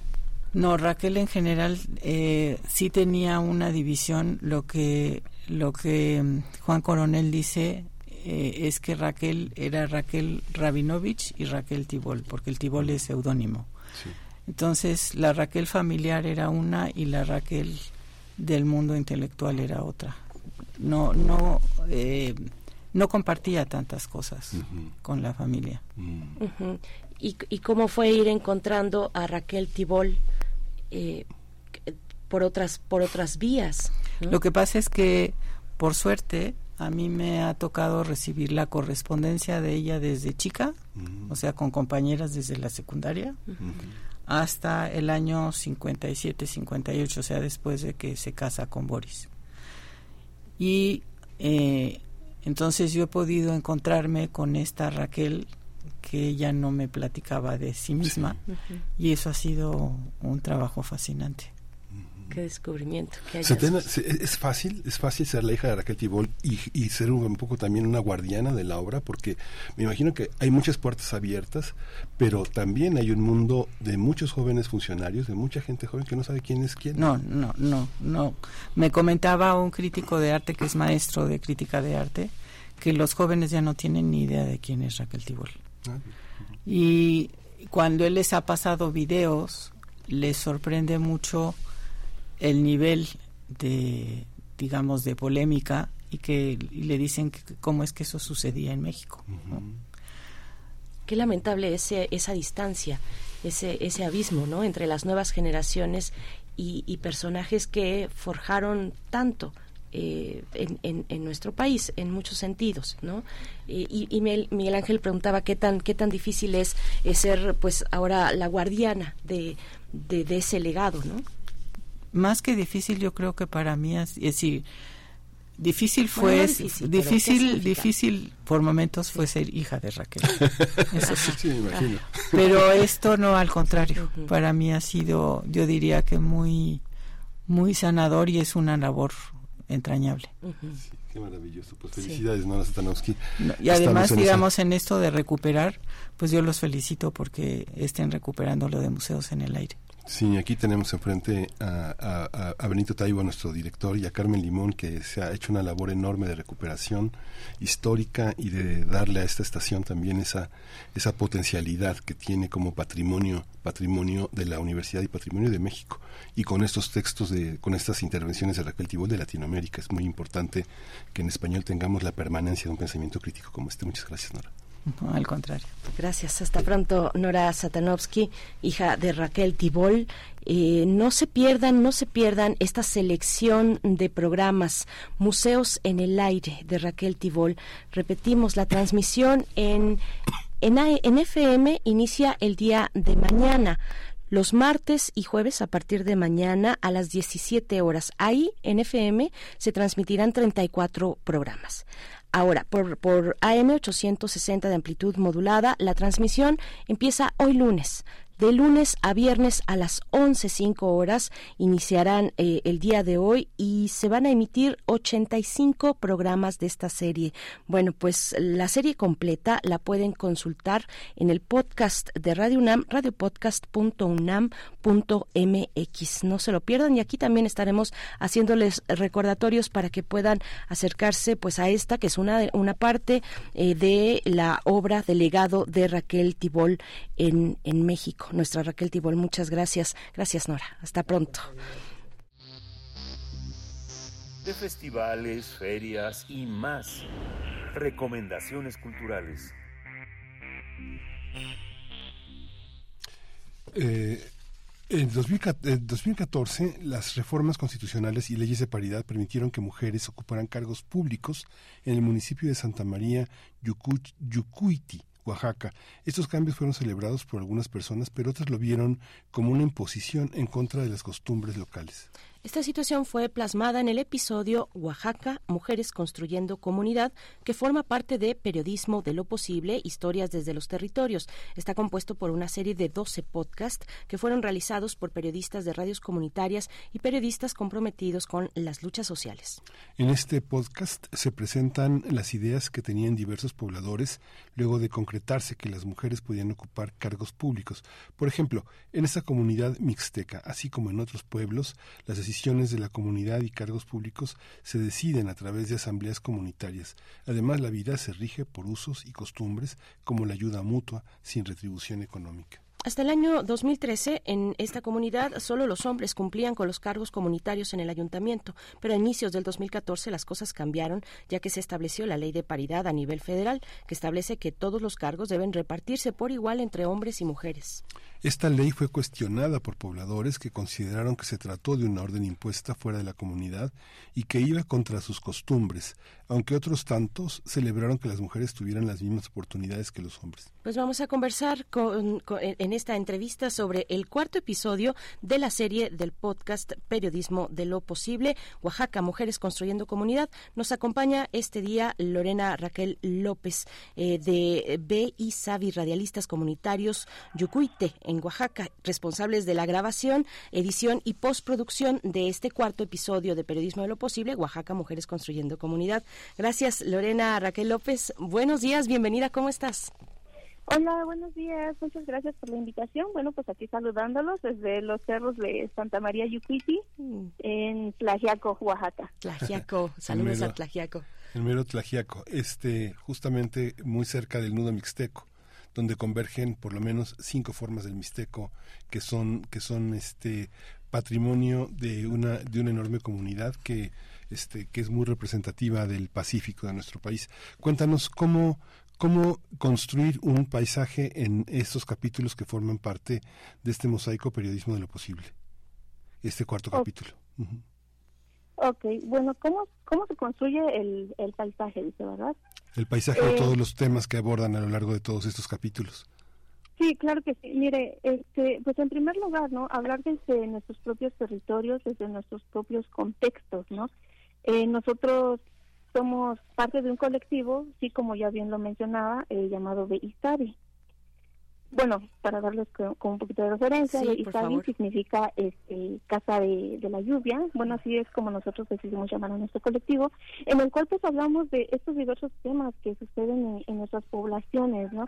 Y en el par- y en particular en este tema, pues la verdad es que sí nos fue un poquito complicado desde un inicio, ¿no? Como que tomar eh, un tema que es de cierta forma tan importante para la población de, de nuestro municipio, pero también un tema que de cierta forma suele ser como algo tabú, ¿no? Algo de lo que no quieres hablar, que sabes que sucede, pero son cuestiones que no quieres ventilar, ¿no? Entonces, de cierta forma nosotros siempre tratamos de seleccionar este tipo de historias para exponerlas, para darles como una mayor difusión, entendiendo también la ideología o de cierta forma la cultura que tenemos como como comunidades indígenas mixtecas, ¿no? Que es este pues aquí no de donde nosotros nosotros somos. Y como lo menciona pues obviamente sí son diversos diversas variantes del mixteco no que, que convergen aquí como lo mencionaba eh, diversas comunidades no pero nosotros tratamos de llevar a cabo este tipo de temas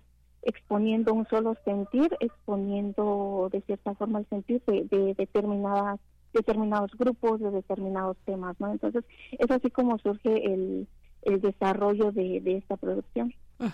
De esta pro- producción, Lorena Raquel, pero ustedes, bueno, en, en Beisavi Radialistas Comunitarios ya tenían una, una trayectoria. Cuéntanos de cómo surge el proyecto de, de radio, de, de- de radio para ustedes, más allá de este capítulo de un podcast que comprende otros capítulos de otros compañeros que no son ustedes, sino que se reparten a lo largo de toda la República. Son 12 podcasts eh, y uno de ellos es el que ustedes realizan.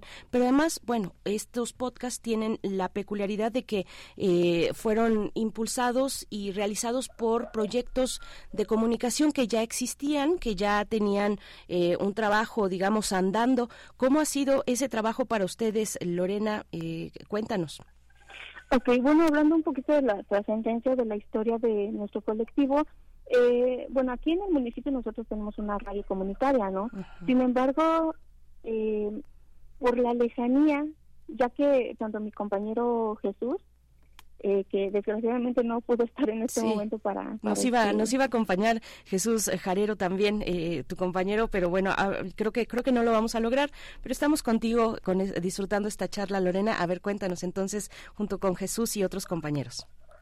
Sí, muy bien. Bueno, entonces este, nosotros habíamos trabajado en la radio comunitaria.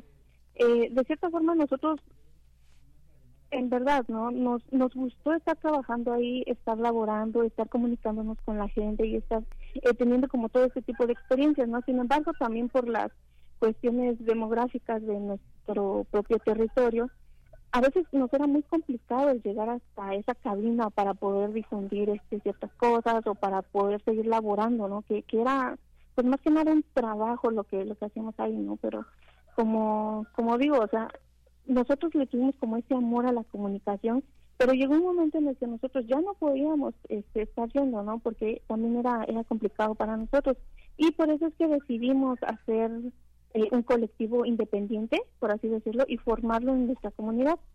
Entonces, bajo ese, eh, bajo ese, esa perspectiva o ese o este elemento que ya teníamos, ¿no? De estar aquí en comunidad y ya de poder hacer quizá un poquito más de, de, comunicación, ¿no? Pero ya de una forma independiente. Nosotros empezamos como a recolectar en las diferentes comunidades de nuestro municipio como qué temas nosotros pudiéramos estar abarcando y fue así como nosotros empezamos a hacer como pequeñas capsulitas, este, trabajando con una organización que se llama Ojo de Agua Comunicación aquí en el estado de Oaxaca. Entonces nosotros comenzamos con, con esa aventura, podría decirse así, ¿no? Em, con, con ese tipo de cápsulas, hablando también de la niñez, eh, obviamente todo contextualizado a nuestra comunidad porque es lo que es el enfoque que nosotros tenemos, ¿no? De hablar tanto de temas que suceden aquí, hablándolo de la forma en la cual lo hablamos aquí, haciéndolo de la forma en la cual lo hacemos aquí, ¿no? O sea,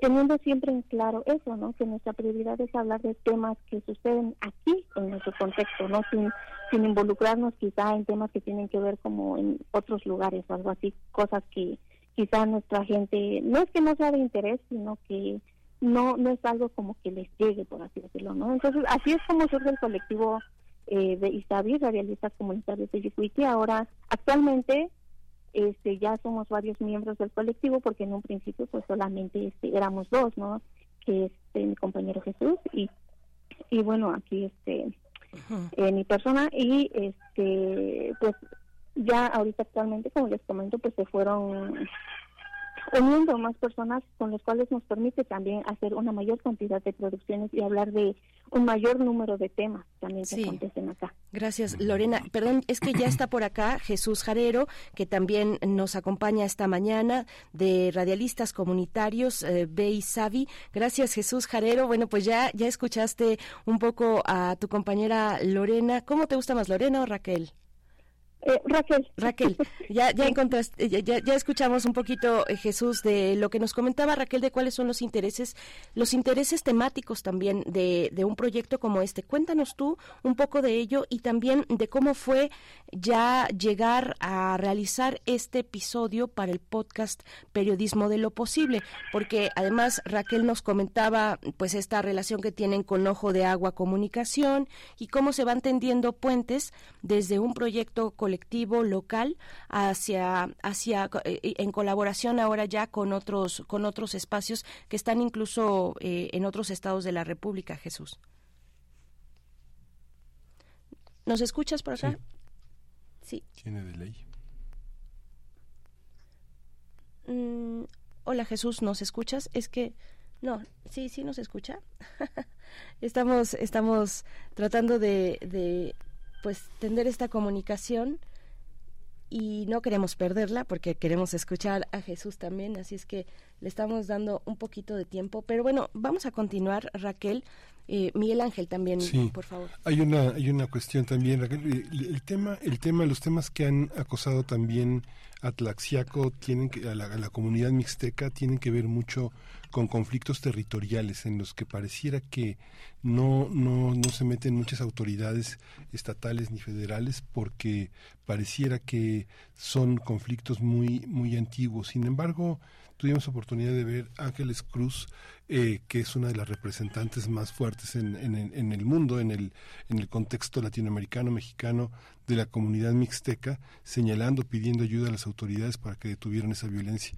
Primero empezó en mayo con algunos muertos, luego siguió en julio y ahora hace cuatro días hubo personas que fueron secuestradas y que son parte de esta violencia.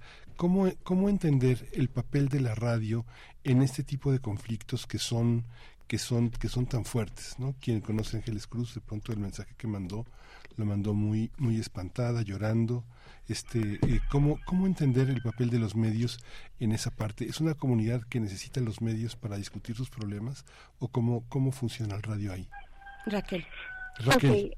bueno, para, para puntualizar, este, primeramente, sí, claro que existen ese tipo de cuestiones como la que menciona, ¿no? Esta violencia eh, territorial, por así llamarla, Eh, sin embargo, hablando propiamente de, nuestro municipio, eh, yo no podría considerar desde mi propio punto de vista el hecho de que nosotros padezcamos ese tipo de, de violencias, ¿no? La verdad es que, miren, gracias a Dios, este, nosotros estamos en una tierra muy bendecida, o sea, si ustedes pudieran ver los cerros que tenemos acá, eh, todos estos recursos naturales que tenemos, muy, muy lindos, muy bonitos. Eh, y también, obviamente sí tenemos ciertos problemas, pero yo yo no podría mencionar o, o decir que ese tipo de, de situaciones. Tenemos otro tipo de, de cuestiones aquí, no propiamente de, nuestro de nuestro municipio, que tiene más que ver, que tiene, sí, ¿no? Como este como como otras cuestiones, no más que nada que son culturales que a veces eh, chocamos ahí, ¿no? Como lo del tema que, que vamos a hablar ahorita, ¿no? O de, de otras cuestiones también que tienen que ver con la niñez, eh, pero no, no propiamente de la, de la violencia, ¿no? Entonces, hablando ya en, el, en, en, este tipo de cuestiones que suceden aquí en el municipio de Santa María Yucuiti, pues yo, yo puedo decir y confirmar que la radio es uno de los elementos más importantes de comunicación que tenemos aquí en la población. ¿Por qué? Porque ahí más que nada lo que se trata es de hablar de, de temas que están sucediendo aquí en nuestro municipio, ¿no? Nosotros aquí en cerca tenemos que serán como unas este, tres, cuatro estaciones. Sin embargo, obviamente ellos, por ser comerciales o por así, por así decirlo, ¿no? Eh, ellos tratan más sobre asuntos que tienen que ser como quizá más de fuera, más nacionales, etcétera sin profundizar en ciertas cuestiones que son propiamente de nuestro territorio. Entonces, esa es la gran diferencia entre la radio de nuestra comunidad o de nuestro municipio y ese tipo de radios comerciales, eh, en el cual sí exponemos todo este tipo de temas a través de, de las cápsulas, a través del poder que nos da el micrófono. Y como bien este lo hemos mencionado, ¿no? Es una gran responsabilidad estar detrás de un micrófono porque o sea, estás tanto dando, tienes que saber dar tanto tu perspectiva personal, pero también darle como un sentido común. No es simplemente hablar por hablar, ¿no? Sino también el tener un enfoque, un objetivo bien claro que permita que las demás personas que te estén escuchando también sientan esa parte, ¿no? También eh, empiecen a reflexionar en determinados temas. Entonces, la verdad es que para nosotros es muy importante el hecho de poder, es de tener este medio de comunicación. Sí, eh, Raquel, bueno, creo que ahora sí ya podemos enlazar con Jesús Jarero. ¿Nos escuchas, Jesús? Eh, sí, sí, escucho. Perfecto. A nosotros te escuchamos con claridad también, Jesús. Muchas gracias. Bueno, ya llevamos aquí eh, algunos minutos platicando con Raquel. Me gustaría entrar al tema que aborda este podcast, el cuarto episodio de Periodismo de lo Posible, Oaxaca, Mujeres Construyendo Comunidad. ¿Cómo fue? Les pregunto a los dos, empezando eh, contigo, Jesús, si estás de acuerdo, ¿cómo fue la llegada de esta ley a su comunidad, a los pueblos aledaños eh, que se rigen por usos y costumbres, una ley que pues eh, les eh, que, que, que, lo que propone es la paridad de los cargos públicos sea una sea una digamos un reparto equitativo entre hombres y mujeres cómo cómo llegó ustedes recuerdan cómo fue ese momento cómo fueron las discusiones en la comunidad al aceptar una ley que es federal y que llegó al ámbito de lo local donde eso las las costumbres los modos los usos y costumbres pues están desde hace mucho tiempo muchísimo tiempo atrás eh, con una pues formando parte de una tradición política o de una cultura política. ¿Cómo fue esta esta llegada, Jesús? Eh, sí, bueno, en el 2013 yo lo recuerdo muy bien porque en ese momento, en ese año, yo tenía un cargo comunitario como secretario municipal de comunidad. Entonces, justamente en el 2013, en julio de ese año, se eligieron a las nuevas autoridades para cumplir cargos en el ayuntamiento de Yucuiti para el trienio 2014-2016. Entonces, eh, sí fue como un tema, pues algo, algo alarmante desde, desde como lo vi, porque pues se decía en la asamblea que cierto porcentaje de mujeres tenía que estar en los cargos comunitarios. Y, y sí fue difícil para, para las comunidades de, la región aceptarlo porque no era un paso que el, que el municipio estaba dando como tal, no eran acuerdos de asamblea, ni acuerdos de la comunidad, ni en plenarias, ni nada, sino más bien porque era una ley que venía de fuera y habría que cumplirla. Entonces, este, pues sí, sí era como pensarlo y hacerlo además, eh, digamos que sin, sin tanto conciencia, sino más bien solo tenemos que elegir a cierta cantidad de mujeres para, para cumplir esos cargos, aun cuando ni siquiera sepan cómo se demueven las cosas, cómo se desarrolla. Y tampoco es que los hombres hayan aprendido a, tener cargos, porque igual era como, te pongo tal cargo y a ver cómo, cómo la llevas. Pero para las mujeres fue como difícilmente porque los cargos que iban a cumplir para ese trienio eran en el ayuntamiento y por tres años. No era como un cargo eh, menor ni tampoco de un año, sino era como, eh, hablándolo digamos que de manera muy, eh, muy chusca, pues era como aventarlas al ruedo y a ver cómo les iba en un periodo de tres años. Entonces, eh, sí se reflexionaba después en las comunidades de que era difícil porque iba como un poco en contra con las dinámicas de la comunidad eh, y se decía, pues es que no se dio un paso desde aquí de las comunidades y habría que pensar cómo iba a ser para las mujeres cumplir cargos que no tenían como las mismas dinámicas de vida que los hombres. Los hombres como sea se ocupaban de sus cargos, pero las mujeres se hacían responsables de todas las demás actividades de la casa, pero en el caso de las mujeres eh, no era así, era cumplir con los cargos, pero también hacer todas las actividades del hogar y, eh, en vez de que, fuera una oportunidad para ellas, era triplicarles las actividades porque nosotros como comunidad y como hombres en su mayoría, pues no reflexionábamos esas cosas y pensábamos que iba a ser eh, fácil para las mujeres como para como cuando había sido así para los hombres también. Entonces sí fue muy complicado, hasta ahora también sigue, muy, sigue siendo muy complicado y se siguen reflexionando, haciendo foros, actividades, talleres para seguir repensando en cómo hay que caminar con esta ley, pero también desde las dinámicas de la comunidad, porque entendemos que en las ciudades pues funciona de manera distinta, pero en las comunidades es otra cosa totalmente diferente. Sí, es otra cosa totalmente diferente, cómo armonizar esto que viene del nivel federal, que viene de fuera a la comunidad, sin romper las dinámicas comunitarias, enriqueciendo dinámicas comunitarias. Eh, voy, a, voy a preguntarte lo mismo a ti, Raquel. Desafortunadamente, por la manera en la que eh, eh, Jesús está enlazado, no te va a poder escuchar, pero bueno, Jesús, tennos paciencia, por favor. Raquel, cuéntanos cómo, cómo ha sido entonces ese ese proceso, armonizar esto que viene de fuera con lo que, pues, los, con las tradiciones de, de, tu comunidad y de los pueblos cercanos, cómo, cómo viviste tú y qué, y qué puedes recuperar de lo que has visto en este proceso, pues, que ya lleva 10 años.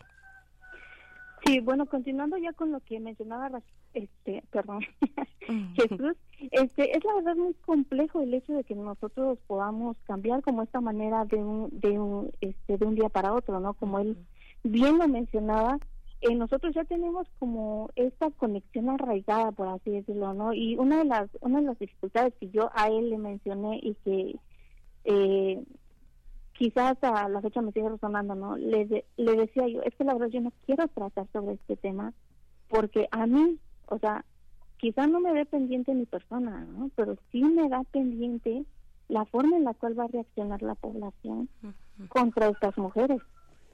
Eso es lo que a mí me está me está sonando y es por lo cual yo no quiero eh, de cierta manera tocar este tema. Yo le comentaba y, y bueno, pues él este, dando dándome ánimos, ¿no? No, pues es que es un buen tema, no sé qué, ok.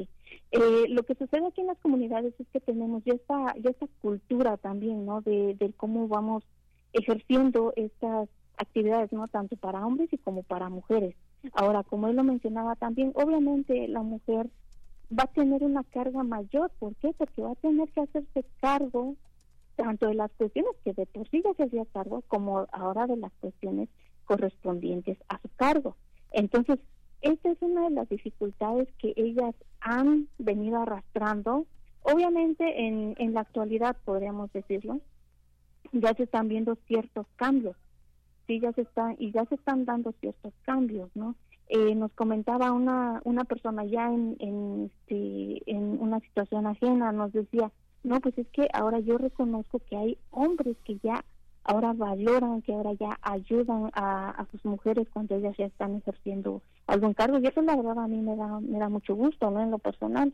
Eh, pero también debemos entender que eso sí surgió como una imposición, como bien lo mencionaban mis compañeros, sí fue una imposición desde lo desde las leyes federales, ¿no? Para poder eh, realizar como esta equidad o esta igualdad de la cual se habla mucho, pero también debemos comprender de que esta imposición a nosotras las mujeres nos debe llevar también a una oportunidad, el de decir, ok, me estás dando esto, me estás aventando al ruedo, como lo mencionaba Jesús, pero también de eso yo puedo sacar algo muy importante y muy valioso que es esta experiencia, ¿no? Y también sacar todo eso que llevo dentro, porque también como mujeres somos obviamente igual de inteligentes, igual de de activas también, ¿no? Para poder desarrollar esto, aunque claramente, ¿no? Quizá lo que nos merma son todas estas cuestiones que tenemos alrededor, ¿no? Como son nuestras propias actividades domésticas y todo eso, ¿no? Y pues de cierta forma eso tanto se da en los cargos públicos, pero también se da en nuestros propios contextos familiares, ¿no? No falta de cierta forma algún comentario que nos diga, no, pues es que eres mujer y ¿por qué no haces esto, no? Y no necesariamente llegar hasta ese punto, ¿no? Pero ese es como el punto más extremo que nosotras tenemos porque sí, obviamente todas estas cuestiones que tenemos arraigadas culturalmente y de herencia ideológica, por así decirlo, son las que ahorita sí nos están afectando. Sí.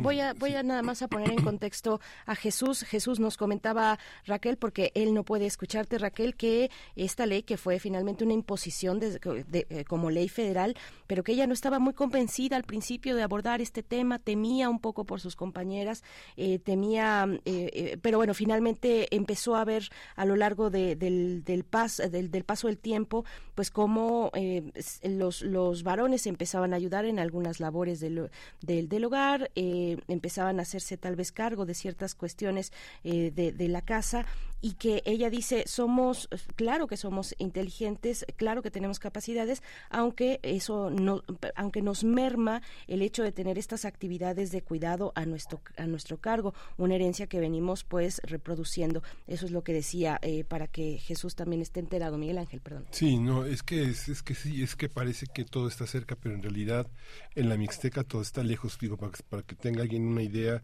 de los 30 distritos que hay en Oaxaca, siete pertenecen a la zona mixteca y de esos siete incluyen a 155 municipios. Cuando te preguntaba sobre San Miguel el Grande y los conflictos que ha habido y que comentabas, Raquel, que en el área donde estabas este, no había esos conflictos, uno puede pensar, ¿cómo no? Si están muy cerca, pero no. Digamos, de San Miguel el Grande a Santa María, Yocuitli está a dos horas más o menos, dos horas más o menos de camino. Esta, esta representación que se ha hecho de algunos problemas, por ejemplo, en el cine, yo no sé si ustedes conocen este también eh, eh, el cine de Ángeles Cruz, que es una mixteca que ha tenido una enorme, un enorme reconocimiento fuera de Oaxaca y que ha planteado temas como, por ejemplo, el abandono de, los, de las personas ancianas, ya nadie se quiere hacer cargo, el tema de la homosexualidad entre mujeres, el tema del abuso, del abuso y de este que parece, parece de una manera natural entre hombres, que las mujeres son suyas y las, y las poseen en ese, en ese sentido.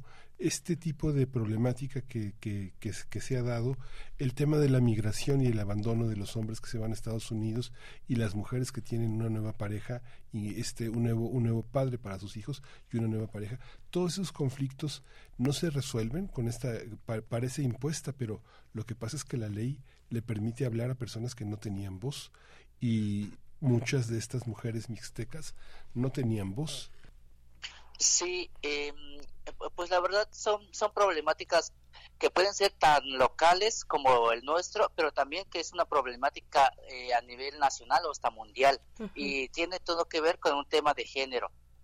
Entonces, para nosotros sí es muy complicado eh, haberlo abordado como decía Lorena, pero creemos también y estamos convencidos que es una problemática que si no se toca, si no se habla del cual, si no se propone algo, no se va a resolver y no se va a caminar.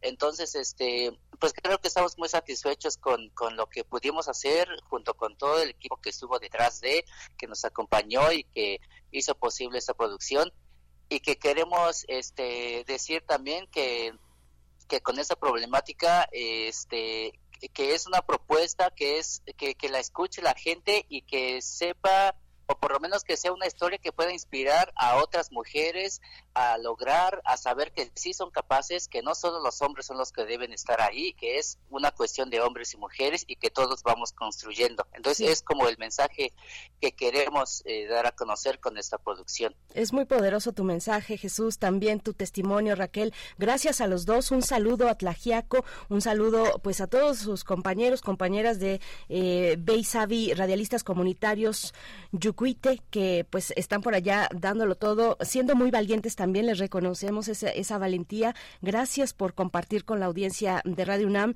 de primer movimiento estos testimonios suyos y se queda ahí este capítulo en todas las plataformas, la pueden escuchar en, en, en Spotify, por ejemplo, de Periodismo de lo Posible, el capítulo cuarto, Oaxaca Mujeres Construyendo Comunidad. Muchas gracias, Jesús.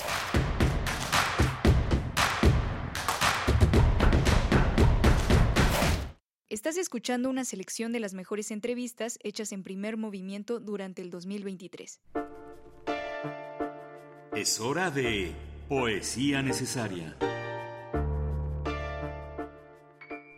La poesía de hoy, Teddy López Mills, escritora mexicana, traductora, poeta, ensayista, ganadora, ganadora del premio Javier Villaurrutia de Escritores para Escritores en el año 2009 eh, y bueno, asomarse a su, a su poesía, a la poesía de López Mills, es un camino, me parece, al asombro constante, a la sorpresa fresca. Y lo que les propongo escuchar es el poema que van a encontrar en el libro titulado Parafraseando. Se trata de Cecine Paz Pip esto no es una pipa. Voy a compartirles un extracto. El poema es un poco largo, así es que un extracto eh, para que puedan eh, acercarse si no lo han hecho y volver a, disfrutar si es que ya han eh, tenido la lectura, el privilegio de leer a Teddy López Mills en la música, eh, una canción que, así como en la poesía, eso no es una pipa, pues esta no es una canción de amor.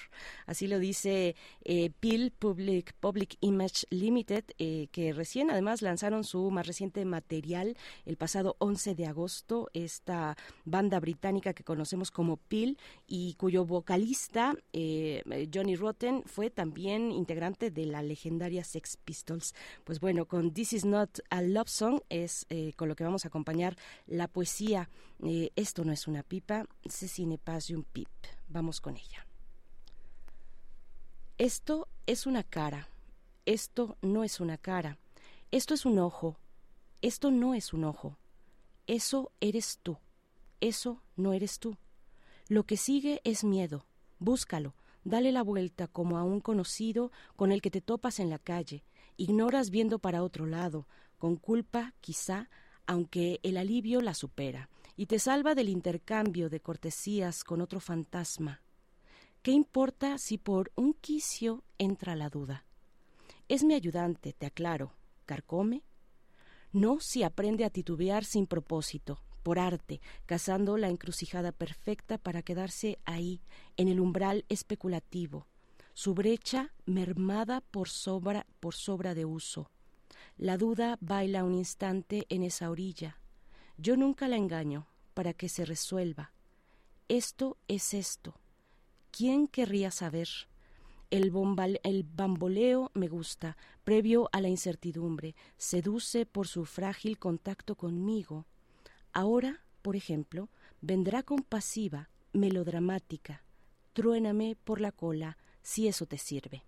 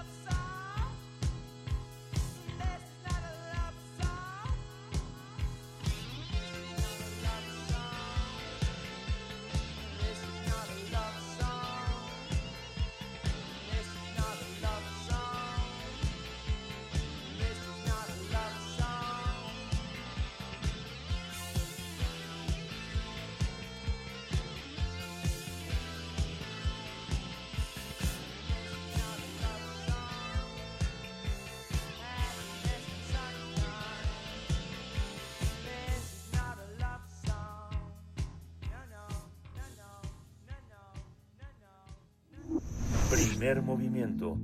Hacemos comunidad con tus postales sonoras. Envíalas a primermovimientounam.gmail.com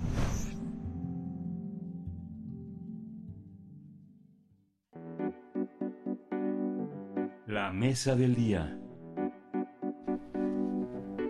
Isla Negra es el título del poemario del Sacros, publicado por editorial Era. Se trata de una serie de poemas enlazados por un tono común, un ritmo, una visión, que abrigan toda una suerte de objetos a la manera de Isla Negra, la casa de Pablo Neruda en Valparaíso.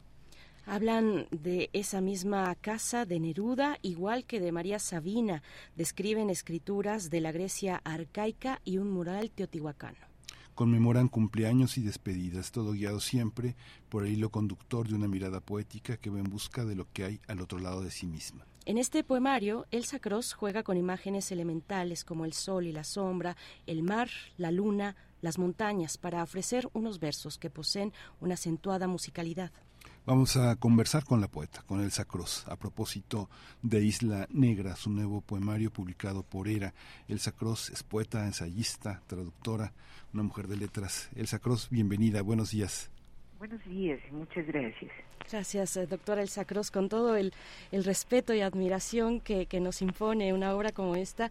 Eh, permítanos, por favor, hablar, hablar de tú, hablarnos de tú, eh, porque hay una familiaridad y una proximidad a través de la poesía que nos ha acompañado, pues, desde hace mucho tiempo. Así es que, Elsa Cross, bienvenida. Si pudiéramos pensar en tu obra, doctora, enmarcada, digamos, por, por momentos, por etapas, ¿Qué etapa anuncia Isla Negra? ¿Cómo se, cómo se, iba, se ibanó este material? Eh, ¿cómo, ¿Cómo caracterizarlo a través de momentos en la vida de una, de una escritora como tú?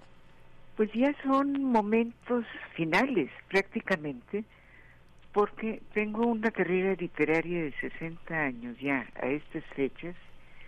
Entonces, pues, por mucho que viva, ¿cuánto podrá ser? Entonces todos estos libros pues son ya parte de, de una etapa final, ¿no?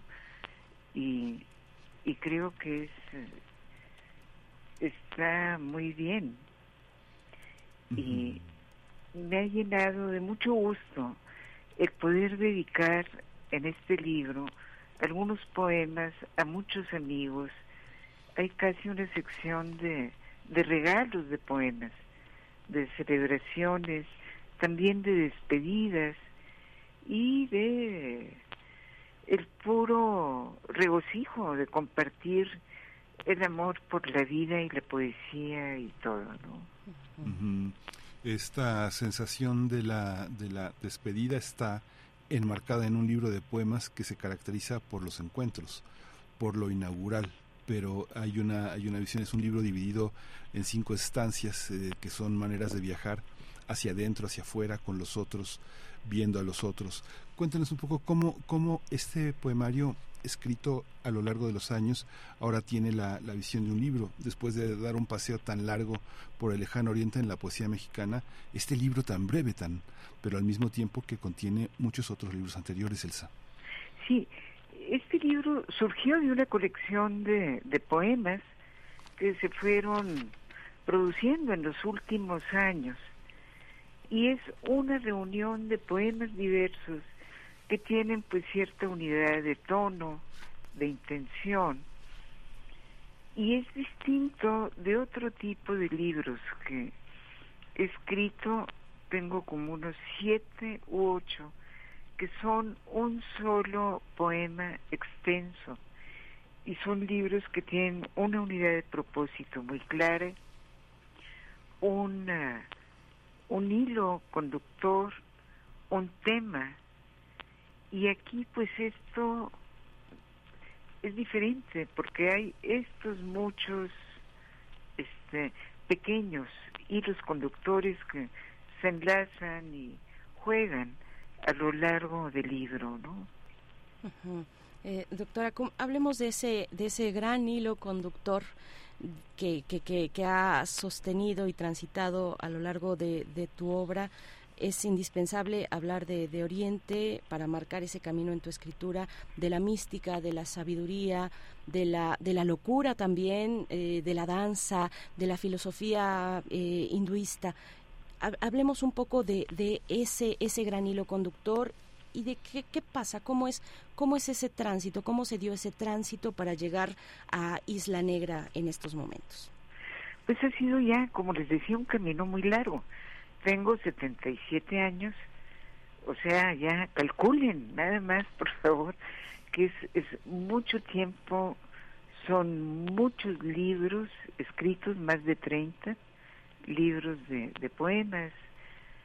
En fin, sí ha sido un largo, largo camino, sinuoso, con pasajes de luz, otros de oscuridad, otros de mucha luminosidad, y pues ha sido el transcurrir por la vida, simplemente, y el ir, ahora sí que ir tomando el, el toro por los cuernos, según venga, y ha habido pues todo lo que hay en la vida de en la vida de la gente, ¿no? Ha habido muchas cosas, todas casi han sido pretextos para la poesía, aunque no es una poesía autobiográfica y tengo libros muy impersonales, yo creo que es eh, inevitable que quede algo del poeta en lo que escribe, ¿no? Entonces, pues ha habido tomas de conciencia, etapas de locura también, que fueron anteriores a las tomas de conciencia, muchísimos viajes y desde luego la presencia más que de la India, de la disciplina de la meditación. Eh, tocó que mis maestros eran de la India, pero si hubieran sido de otro lado, pues quizá mi interés habría estado en ese otro lado más que más que en la India, ¿no? Es algo circunstancial hasta cierto punto, pero que ha sido de una enorme riqueza y que ha tocado también mi, mi trabajo de ensayo y de traducción. De hecho, llevo años preparando una antología de la poesía mística de la India, que estoy por terminar, pero falta todavía, y de la cual Ediciones Era también publicó un avance que es una antología de ocho poetas mujeres místicas de, de la India y el libro se llama La locura divina, que es la mejor locura de todas, ¿no? Entonces, pues sí hay partecitas de mucho de todo esto en Isla Negra, ¿no? Hay una... un poema, pues con un tema prehispánico, como es ah, ah, el, el, como, el paraíso de Tlaloc, lo que se llama el, el Tlalocan, o más bien se le ha llamado paraíso de Tlaloc, a este fresco teotihuacano del Tlalocan, que fue un poema que quise dedicar a la memoria de Miguel León Portilla, por quien tengo una gran admiración. Hay una hay una hay una visión también en esta en este largo tránsito que como ya lo dijo es la es el ensayo, la traducción en, en el corazón mismo de una de las instituciones más importantes de Latinoamérica que es la UNAM y que ha sido también el lugar donde han estado también este grandes maestros suyos. Hoy veía un poco como con cierta casualidad que hablábamos en la mañana con Joaquín Díez Canedo de Ramón Shirao, que fue uno de sus grandes maestros y un interlocutor muy importante con una poesía muy singular que contrasta de alguna manera, si se quiere ver de una manera pragmática, con, la, con sus lecciones de filosofía. ¿Cómo convivir en esta parte el orientalismo, el estudio de la India, el estudio del mundo prehispánico, la traducción, con un espíritu que si bien ha sido editada como poeta por la universidad, es, un, es otro territorio de la espiritualidad, el terreno de la poesía. ¿Cómo conviven después de 60 años de trabajo? Porque arrancó como poeta a los 17, ¿no? Sí, sí, sí. Esto, pues conviven bien, hasta donde puedo sentir y en etapas importantes de mi trabajo académico y de mi escritura poética, una cosa ha nutrido la otra también. De repente se pelean las dos cosas, pero no dura mucho el pleito y es más bien una interacción muy rica. Yo tengo un enorme cariño por la figura y la obra también de admiración de Ramón Chirao, que fue mi maestro, me dirigió mis tesis de, de licenciatura y de maestría. Y también guardo mucho cariño por el padre de Joaquín Díez Canedo, de don Joaquín, que a él debo mi primera publicación más importante, más seria, que fue un libro que se llamaba La Dama de la Torre y apareció en Mortiz, el momento en que de ese editorial era la más importante en México. ¿no? Sí. Eh, doctora Entonces fue sí. un impulso, un, un impulso valioso para mi carrera. Doctora, vamos en este en este poemario también vamos a encontrarnos con la Grecia antigua. Está vacante, por ejemplo. Bueno, eh, y, y con esta eh, digamos la, la figura de Dioniso ahí presente en varias ocasiones en la en, en, en tu en tu literatura, doctora. ¿Qué, qué decir de ello? ¿Qué decir de Grecia, de aquellos cimientos de eh, pues de, de civilizaciones como puede ser Grecia, como puede ser eh, las culturas mesoamericanas, por supuesto la India, su misticismo al centro de una obra amplia de, de, de 60 años como, como la tuya, doctora. Eh, ¿Qué decir de Grecia? Mira, este, lo de Dioniso está desde el primer librito que fue una plaqueta que se llamaba Naxos, que es eh, una isla donde queda abandonada Ariadna y lo que pasa después de que queda abandonada ahí por Teseo, según el mito, es que llega Dionisos. Eso no está ahí en mi libro, pero después escribí otro que se llama Vacantes y aparece en muchos momentos de mi trabajo la figura de Dionisos o poemas muy dionisíacos también, poemas dedicados al vino. Entonces hay también en este libro, pues la referencia de este poema que se llama Vacante, que termina con una cita de las vacantes de Eurípides y esto y poemas al, al, al vino también. Tengo toda una antología de poemas sobre el, el vino y la embriaguez, no la borrachera, sino otro tipo de embriaguez. Y esto, pues, la presencia de lo griego fue la lo más importante para mí desde muy joven. Más importante en el sentido de que me dio todo un mundo mítico, filosófico, estético, o sea, fue una entidad de una riqueza inmensa con la que me identifiqué desde muy temprano, casi desde la infancia.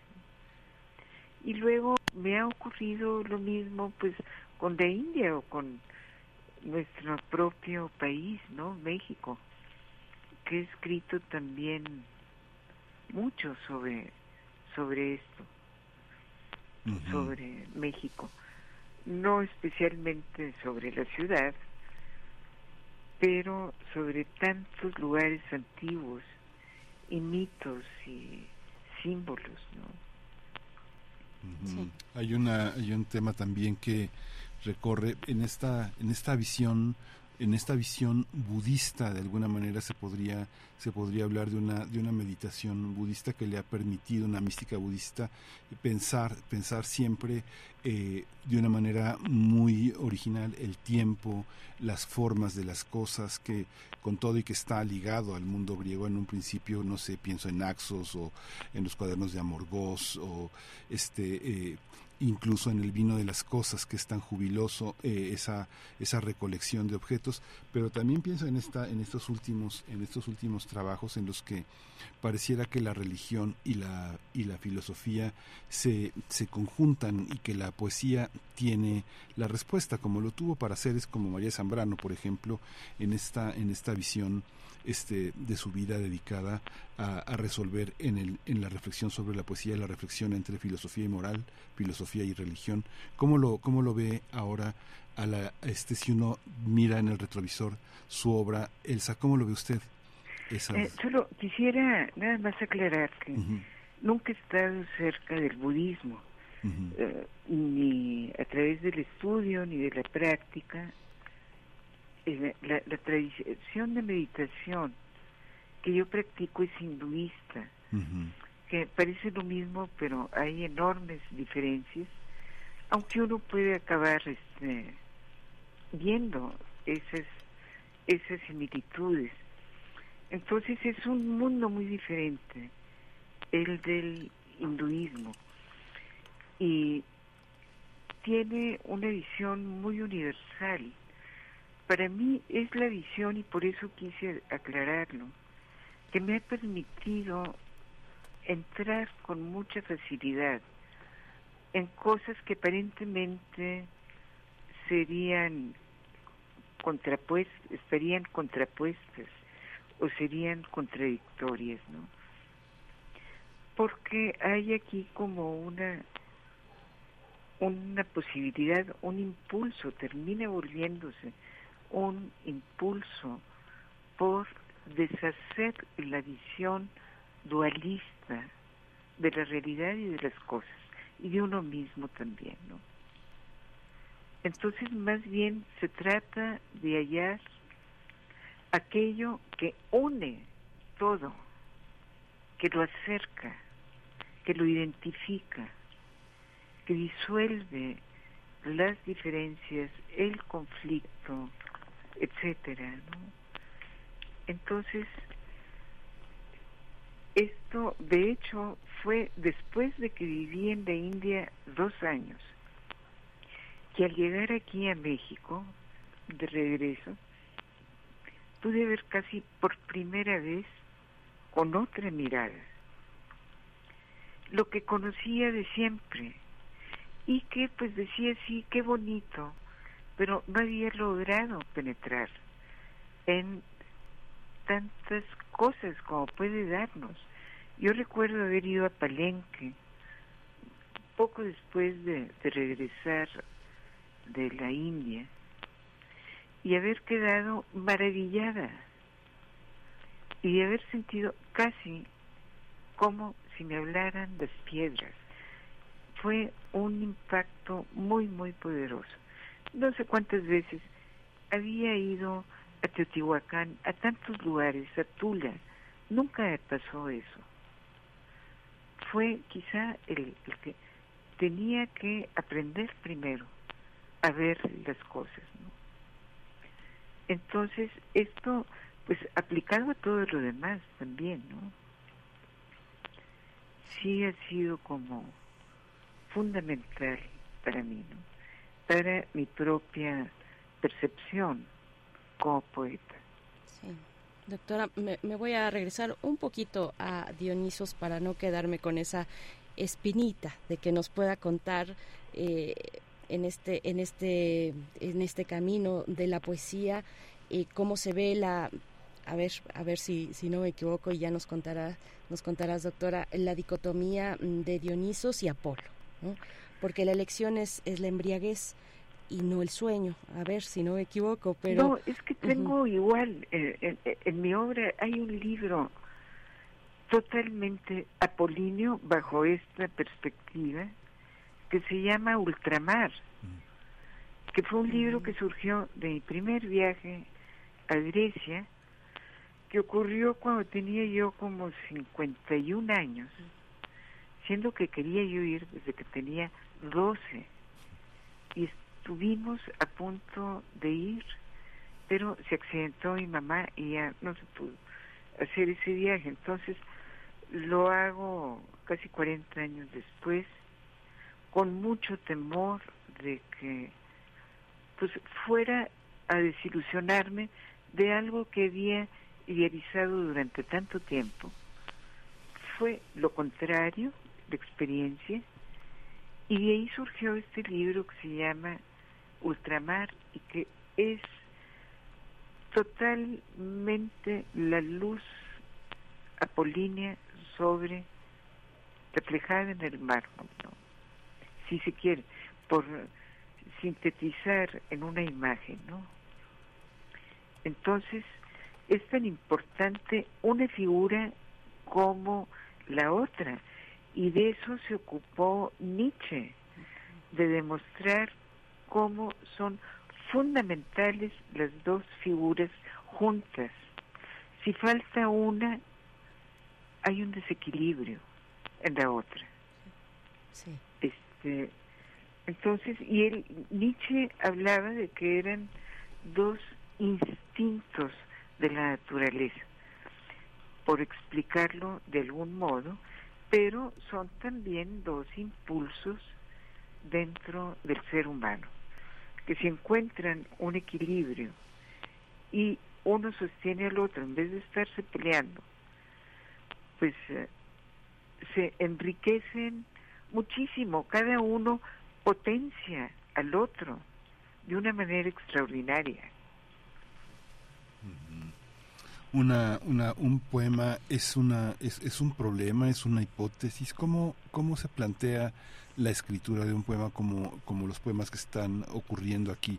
Ha dicho que el viaje es un momento privilegiado para escribir y es de, de esa manera uno podría entender que es un momento privilegiado para que el encuentro florezca en toda su, en toda su expresión y los puntos a los que ha viajado tampoco son accidentales, están de alguna manera idealizados, presentidos, buscados.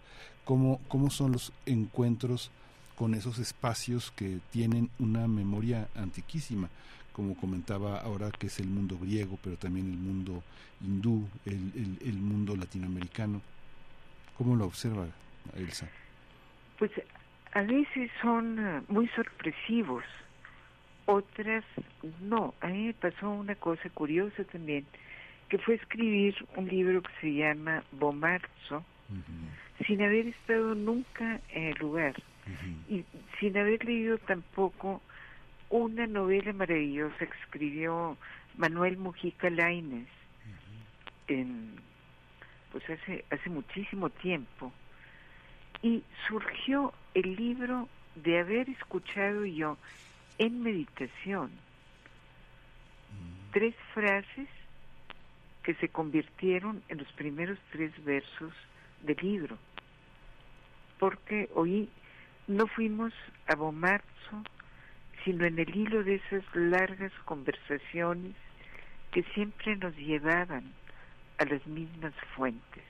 Eso yo lo oí meditando y me dijo tanto que me levanté a escribirlo, casi sintiendo, bueno, quiero ver qué sigue de esto.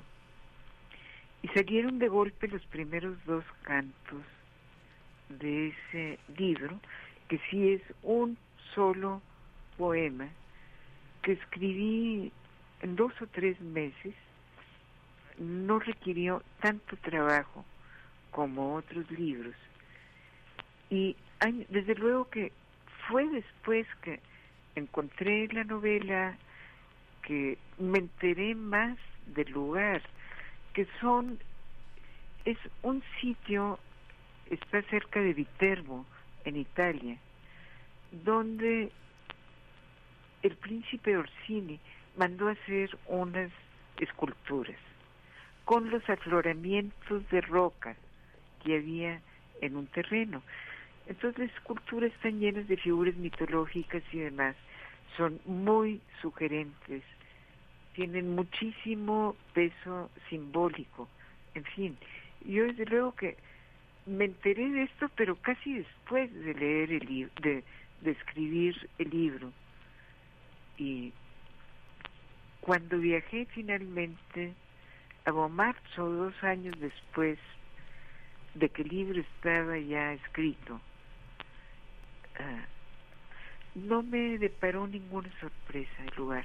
Yo creo que me había, de alguna manera inconsciente o subconsciente, me había compenetrado tanto con el sitio que este era tal como lo había visualizado, como lo había imaginado, fue realmente la sorpresa fue esa. Hay una, hay una visión esa que también, bueno, es, un, es un monstruo dedicado a la muerte de Julia Farnese, la esposa de Orsini. Es un libro, es un es una es un mundo artístico sobre el duelo. Realmente la, la muerte puede llegar a convertirse así en un, en un gesto tan festivo. Usted que está haciendo, digamos, en este momento una reflexión sobre las despedidas, el duelo, la muerte, es una, es una forma de reconciliación en la poesía que hace hoy. Ah, pues no, no necesariamente. Para mí la muerte no es esto algo oscuro ni terrible. No sé qué vaya a pasar cuando la tenga enfrente, pero más bien me da como curiosidad y como ganas de explorar ese espacio. Debe ser fantástico. No, no me causa cosa ni necesito reconciliarme con nada. Tampoco estoy muy contenta de lo que ha sido mi vida. No creo que me haya faltado nada. Este, entonces la veo como algo muy muy natural. Y creo que nos hace falta en general como sociedad tener una educación para la muerte. Yo lo vi ahora en la pandemia, cómo podía aterrarse tanto la gente. Ha de ser espantoso vivir con ese miedo a morir y no poder ver la muerte como algo tan natural como la vida. Es la continuación, son las dos una sola forma de existencia. Entonces, pues no no me no me asusta, no me aterra ni nada, ¿no? Pues doctora Elsa Cruz, nos espera Isla Negra, eh, Isla Negra de Ediciones Era, a tus lectores, a los lectores y lectoras de tu obra, doctora, muchas gracias eh, por esta generosa participación y bueno, nos encontramos en Isla Negra. Muchas gracias a ustedes y a su público también. Muchas gracias, Elsa. Hasta pronto. Adiós. Adiós.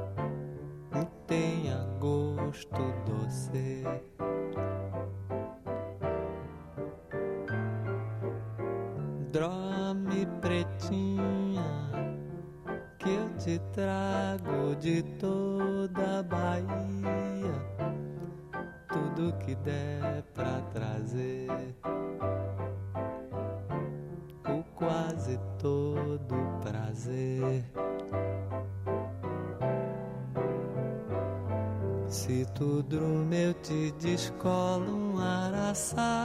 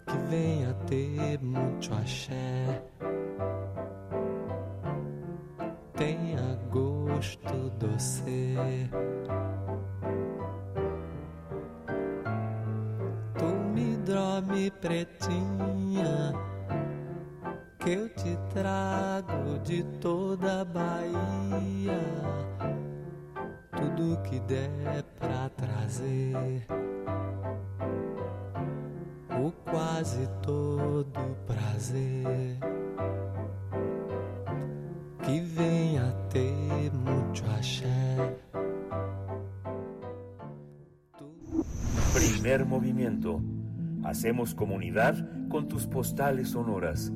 Envíalas a primermovimientounam.gmail.com El crisol de la química. Saludamos en este miércoles al doctor Plinio Sosa, siempre con mucho gusto. Él es académico de tiempo completo de la Facultad de Química, divulgador científico y nos acompaña en este cierre de emisión para hablar hoy de la sacarosa, el azúcar y la dulce vida. Doctor Plinio Sosa, qué delicia. ¿Cómo, cómo te encuentras? Muy buenos días. Buenos días, Bere. Miguel Ángel, buen día. Buenos días, gracias, doctor Plinio Sosa. Bueno, pues eh, escuchamos la sacarosa. La sacarosa. Sí, al ser humano le gusta el dulce y se podría decir que desde el principio de los tiempos ha buscado cómo endulzarse la vida. Ya nuestros antepasados en la época de la caza y la recolección consumían la miel fabricada por las abejas. Hace 5.000 años, en la India, se tenía un dulce que nuestros ancestros llamaban candy. K-H, con K y H. La sustancia principal de candy es la sacarosa. Nosotros, los habitantes del siglo XXI, la conocemos perfectamente bien, puesto que se trata del endulzante que más utilizamos en nuestros alimentos. Solo que nosotros nos referimos a ella con otro nombre, le decimos azúcar. La sacarosa se produce de forma natural en diversas plantas, pero principalmente en la caña de azúcar y en la remolacha. La caña de azúcar fue cultivada por primera vez en el sur de Europa apenas alrededor del año 800 después de Cristo. La remolacha fue cultivada mucho más tarde, alrededor del año 1800 después de Cristo. Desde entonces, el azúcar ha reinado en las cocinas de todas las culturas, todas las épocas y todas las regiones del mundo. La sacarosa es una sustancia sólida que se presenta no como un polvo, sino en forma de unos hermosos cristales sumamente regulares. El color blanco que le conocemos no es el de cada cristal, sino un efecto óptico causado por la múltiple difracción de la luz entre tantos cristalitos. A escala nanoscópica, la sacarosa consiste en moléculas en las que se puede distinguir tanto un fragmento de glucosa como un fragmento de fructosa. La glucosa está formada por moléculas hexagonales, es decir, seis carbonos, mientras que las moléculas de la fructosa son de cinco carbonos, o sea, pentagonales. Desde el punto de vista de la química, la formación de la sacarosa es una típica reacción de condensación. En las reacciones de condensación, a partir de dos moléculas medianas, se obtienen una grande y una pequeña.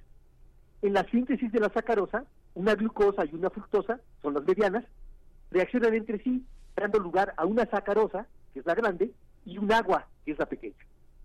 La sacarosa es un dímero, porque sus moléculas son cadenas de tan solo dos eslabones, son cadenas chiquitas de dos eslabones. El fragmento de glucosa es un eslabón y el fragmento de fructosa el otro eslabón. El azúcar, además de su agradable propiedad de endulzar, representa una importante fuente de energía para nuestro organismo.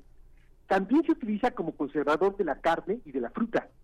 Se usa en las aguas de fruta, las que preparamos en casa, porque les da una sensación más refrescante.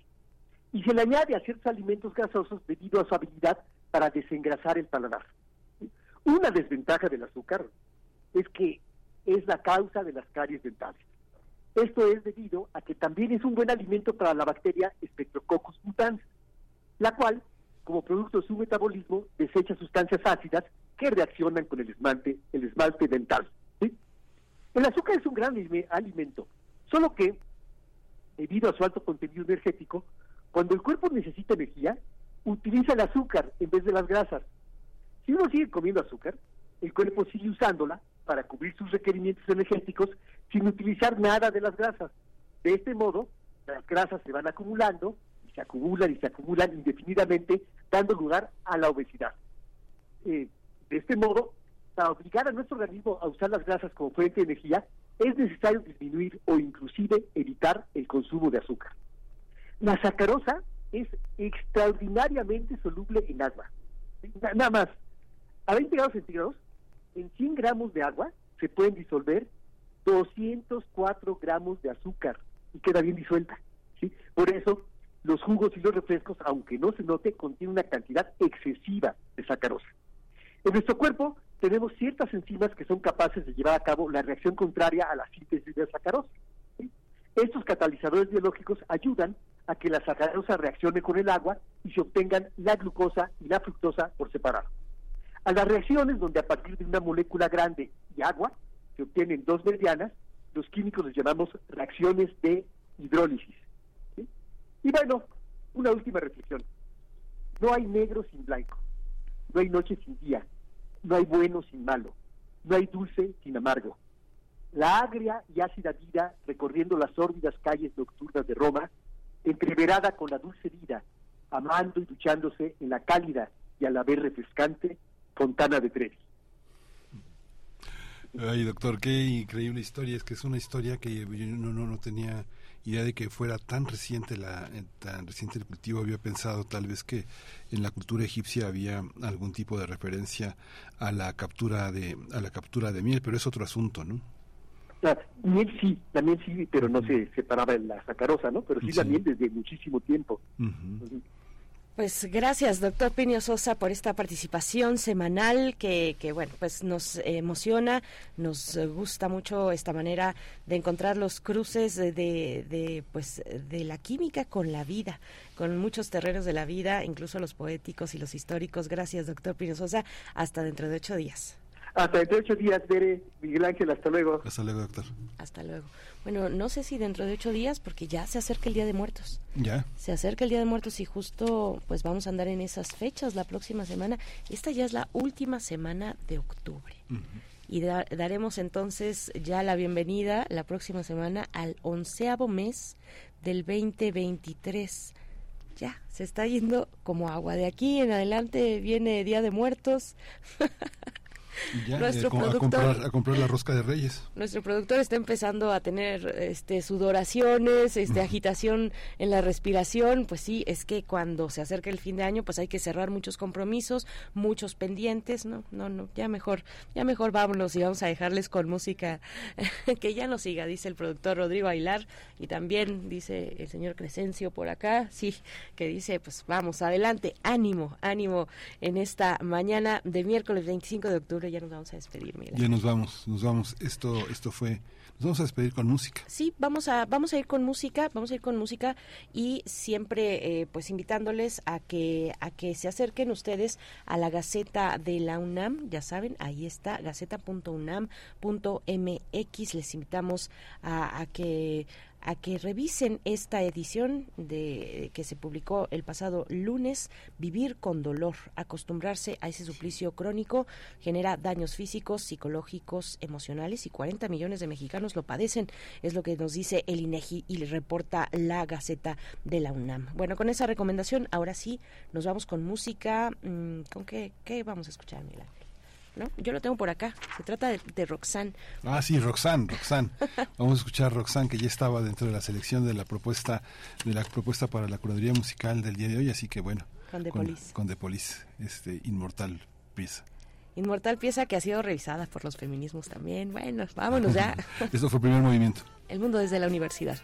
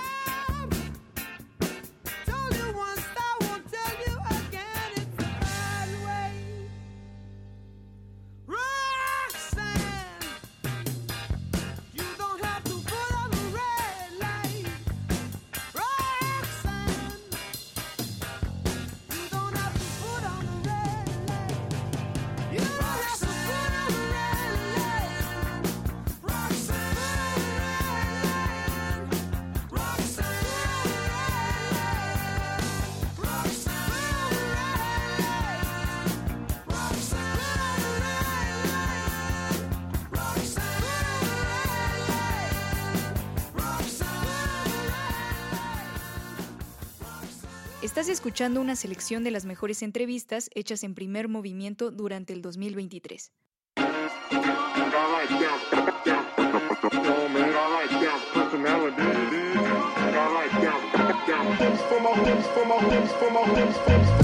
Ya sé lo que piensas, la vida es demasiado intensa, ya sé, pero dime qué le vamos a hacer.